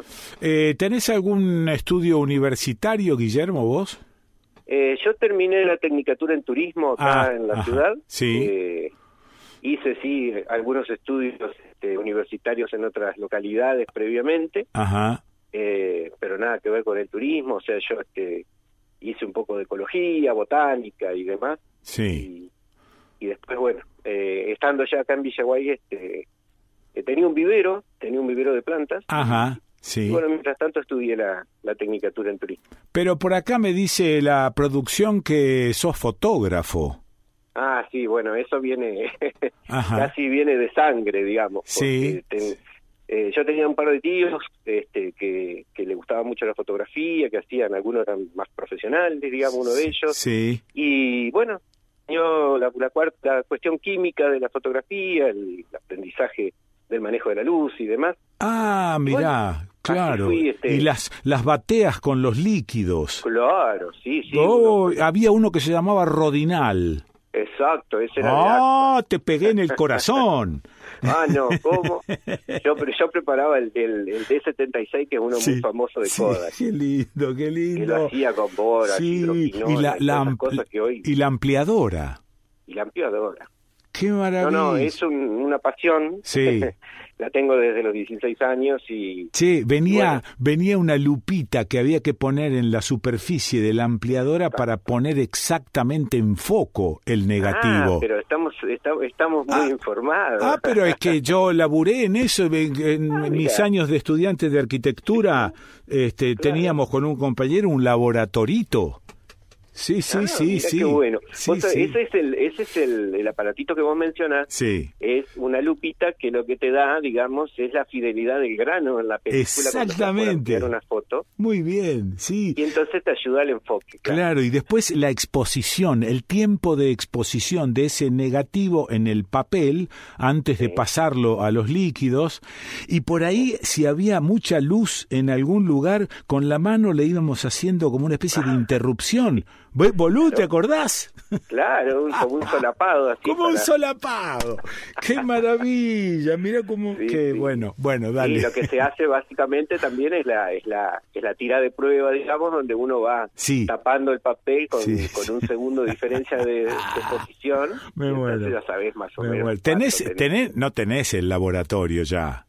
Sí, cómo no. Ah, lo tenés. Sí, sí. Qué maravilla. No, Bueno, no, sí, tengo todo. Tengo todo. Bueno, Lo único que sí hay que tener tiempo. no, hay que tener tiempo, conseguir rollo, ¿no? Sí, este, muy complicado. muy complicado. Pero bueno, uno, Bueno, yo Guillermo. lo que uso es directamente una película, aunque esté vencida de Sí. hace 20, 30 años, Sí, sí, sí. la uso igual. La- muy bien, muy bien. Sí, había que había que meter el rollo en la oscuridad adentro de un tachito eh, con, con el líquido revelador y agitar. Qué lindo, qué lindo. Bueno, Ahora, por suerte, hay unas bolsas donde uno mete las manos, las, las sí, que se llaman mangas, y uno mete la, la mano y puede cargar tranquilamente Ah, a la luz claro, del día, ¿no? claro. Y no había que esperar hasta la noche para oscurecer la habitación. Sí, señor, mirá. Tengo, vos sabés que tengo un chaleco, mirá en qué, en qué nos hemos metido. Tengo un chaleco de fotógrafo que en la parte de atrás tiene eso que vos decís, como una especie de bolsas donde metés las manos para sacar los rollos de las máquinas, entra una máquina, entran tus manos, todo a oscuras. Maravilloso, maravilloso. Bueno, nos fuimos al carajo, ¿viste cómo Sí, somos? Pero bueno, así es la cosa. Guillermo Está Cuevas. también, para donde nos lleva el viento. Dale. Eh, ¿Algo más para contarme de Mesopotamia FM, la Meso en Villaguay? Bueno, no, quizás quedan muchas anécdotas, pero eso se contarán en vivo en algún momento Ah, cuando bueno. pasemos por San Marcos. Qué lindo. Bueno, bueno te mando abrazo grande, Guillermo, y gracias por este ratito. ¿eh? Bueno, no, así que gracias a vos y bueno, aprovecho a saludar a todos los a todos los oyentes tuyos porque son vastos en todo el país Qué y, lindo. y bueno, y formamos parte de la red. Abrazo grande, Guille. Igualmente, Chau. adiós, adiós. Eh, lo escuchaste, Guillermo Cuevas, FM Mesopotamia 97.1, Villaguay, provincia de Entre Ríos. Sí, ¿y dónde lo escuchaste al Guille Cuevas hablando de fotografía?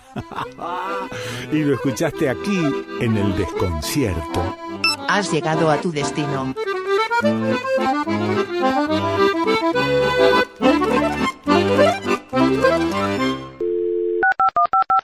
Un, dos, tres.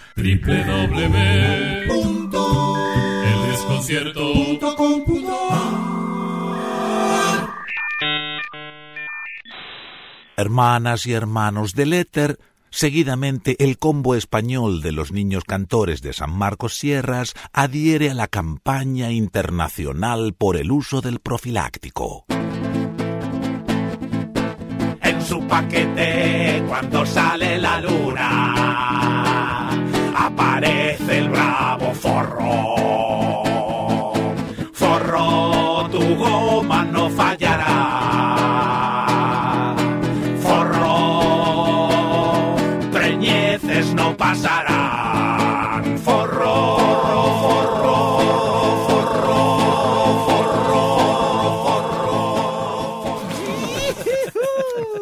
¿Y qué le pareció, don Roberto? Y vos tenés que cantar, viejo, porque vos cantás bien.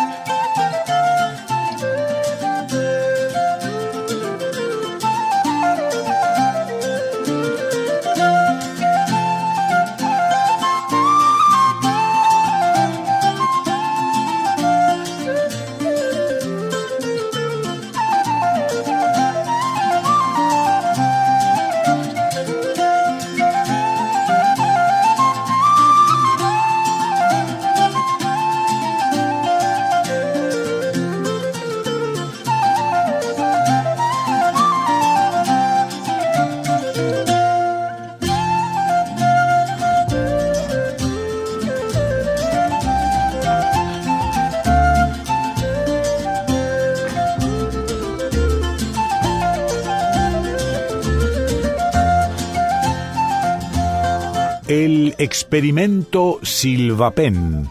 Capítulo 1. Fecha de vencimiento. Dilmo mira por la ventana y siente que la confianza es cosa del pasado. Algo de viejos, dice en voz alta mirando el helecho colgando de la maceta. Acaricia una de sus hojas y repite, cosa de viejos. En su mente tiene una lista, todo un catálogo de cosas de antes, los teléfonos fijos, los autos duros, las heladeras pesadas, las teles cuadradas, las galletitas grandes. Siente que con el tiempo todo se fue haciendo más chico, desapareciendo.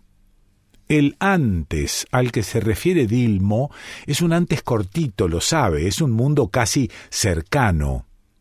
Él no piensa en cosas de hace cien años, apenas piensa en cosas de hace treinta, un antes que se alejó rapidísimo y que dejó el cassette, la videocasetera y a él sin rebobinar. Dilmo abre el cajón de la mesa donde todavía está el teléfono. Ahí guarda el cuaderno donde durante años anotó nombres y teléfonos, y al lado dos viromes, una vieja y una nueva, inmaculada, la Silvapen dos kilómetros. Estos antes no mentían. Si te decían dos kilómetros es porque escribían dos kilómetros. Dilmo tomó el cuaderno. Los nombres lo llevaron por infinidad de recuerdos.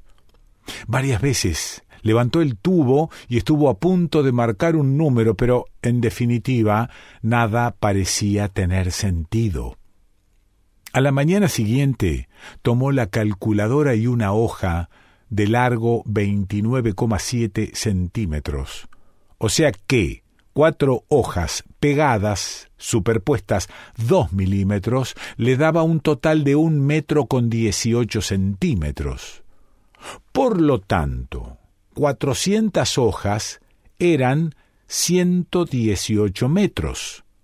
Momento, pensó Dilmo. La cuenta que necesito es otra.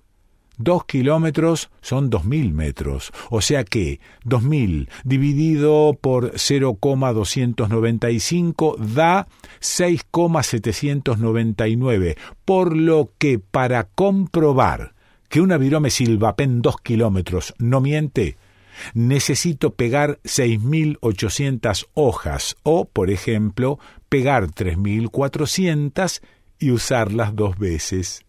En total, unas siete resmas. A Dilmo le gustaba hacer eso. Se divertía sacando cuentas improbables.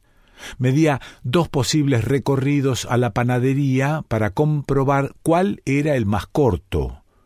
Se preguntaba cuántos kilómetros llevaba caminados adentro de su casa, de la cama al baño seis metros por tres, ida y vuelta treinta y seis metros por día, del patio a la cocina cinco metros todos los días cuatro veces ida y vuelta cuarenta metros, teniendo en cuenta distintas variaciones, Dilmo había concluido que todos los días caminaba casi doscientos metros adentro de su casa. Forzando un poco, la cosa llegaba a un kilómetro y medio por semana y la cuenta seguía. Pero esto era distinto, porque acá se trataba de comprobar la veracidad de lo que se decía de la Silva Pen, esa virome precisa en su desarrollo. Comprar siete resmas y pegar hoja con hoja no le parecía una locura, pero ¿dónde las pondría? ¿Dónde estiraría un kilómetro de hojas y cómo haría para escribirlas sin llamar la atención? Tendría que irse al campo.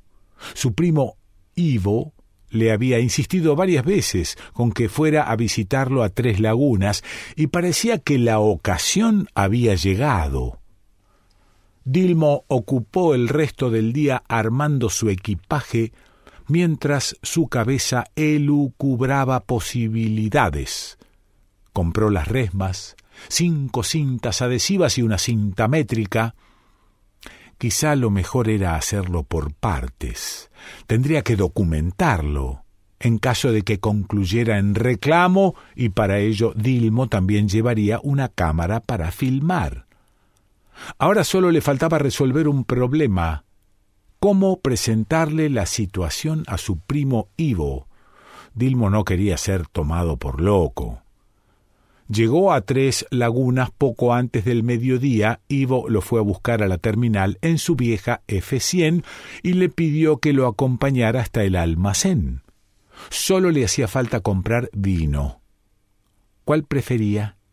Dilmo, viendo en ese acontecimiento la oportunidad de entrarle a su primo, eligió uno bueno y compró seis botellas. Su primo se entusiasmó.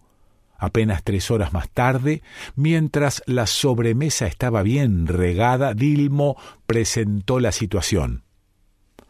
Ahora son todos mentirosos. Ivo asintió. Con tal de venderte algo te dicen cualquier cosa. Se hizo silencio. Antes eran más serios. Si te decían que algo tenía garantía era porque la tenía. O no te decían nada porque no hacía falta. Uno sabía que el producto era bueno y podía confiar. Por ejemplo, los caramelos media hora duraban media hora. Ahora no. Yo sé lo que te digo. Ahora duran apenas quince minutos. Ivo se servía, tomaba un trago y asentía. ¿Sabes lo que encontré el otro día? Dilmo esperó una respuesta. Ivo esperó a que continuara. ¿Sabes lo que encontré? Una Silvapen dos kilómetros. ¿Te acordás? Una virome buenísima. Yo siempre compraba esa. Hice kilómetros de mandados, cuentas y anotaciones con ella. Hasta poemas a Elsa le escribí una vez, pero pocos. No deben haber superado los doscientos metros. ¿Te acordás de lo que te digo? Ivo asintió. Yo también compraba esa. Por ahí debo tener alguna, con esa manía que uno tiene de no tirar nada. Cantidad de encendedores tengo en aquel cajón. Ninguno anda bien, pero Dilmo vació su vaso, estaba nervioso, la conversación se le estaba yendo de las manos. ¿Vos qué decís? ¿Duraba dos kilómetros o no esa virome?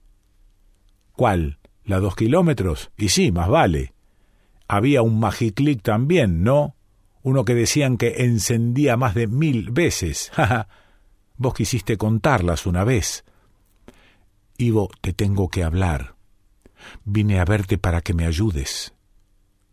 Ivo se puso serio.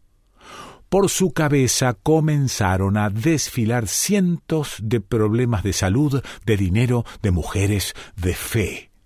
Dilmo lo miró a los ojos. Quiero comprobar lo de la virome. ¿Aceptará, Ivo? ¿Podrá eh, Dilmo llevar a cabo su experimento? ¿Rendirá la Silva Pen dos kilómetros, realmente dos kilómetros? Para saber cómo continúa esta historia, te esperamos la semana que viene en El Desconcierto. Alejandro Raymond los libros de Alejandro Raymond. Ponele un cacho de poesía a tu vida. Conseguí los libros de Alejandro Raymond y empachate. Que la noche nos encuentre viajando. Huasacatunga, fauna sonámbula y muchos más. También libros para niños. Entérate contactando al autor. El mail es revistapipicucú.gmail.com revistapipicucú.gmail.com El Facebook es pipí cucú, así nomás, pipí con acento en la segunda I, cucú con acento en la segunda U, pipí cucú. Los libros de Alejandro Raymond.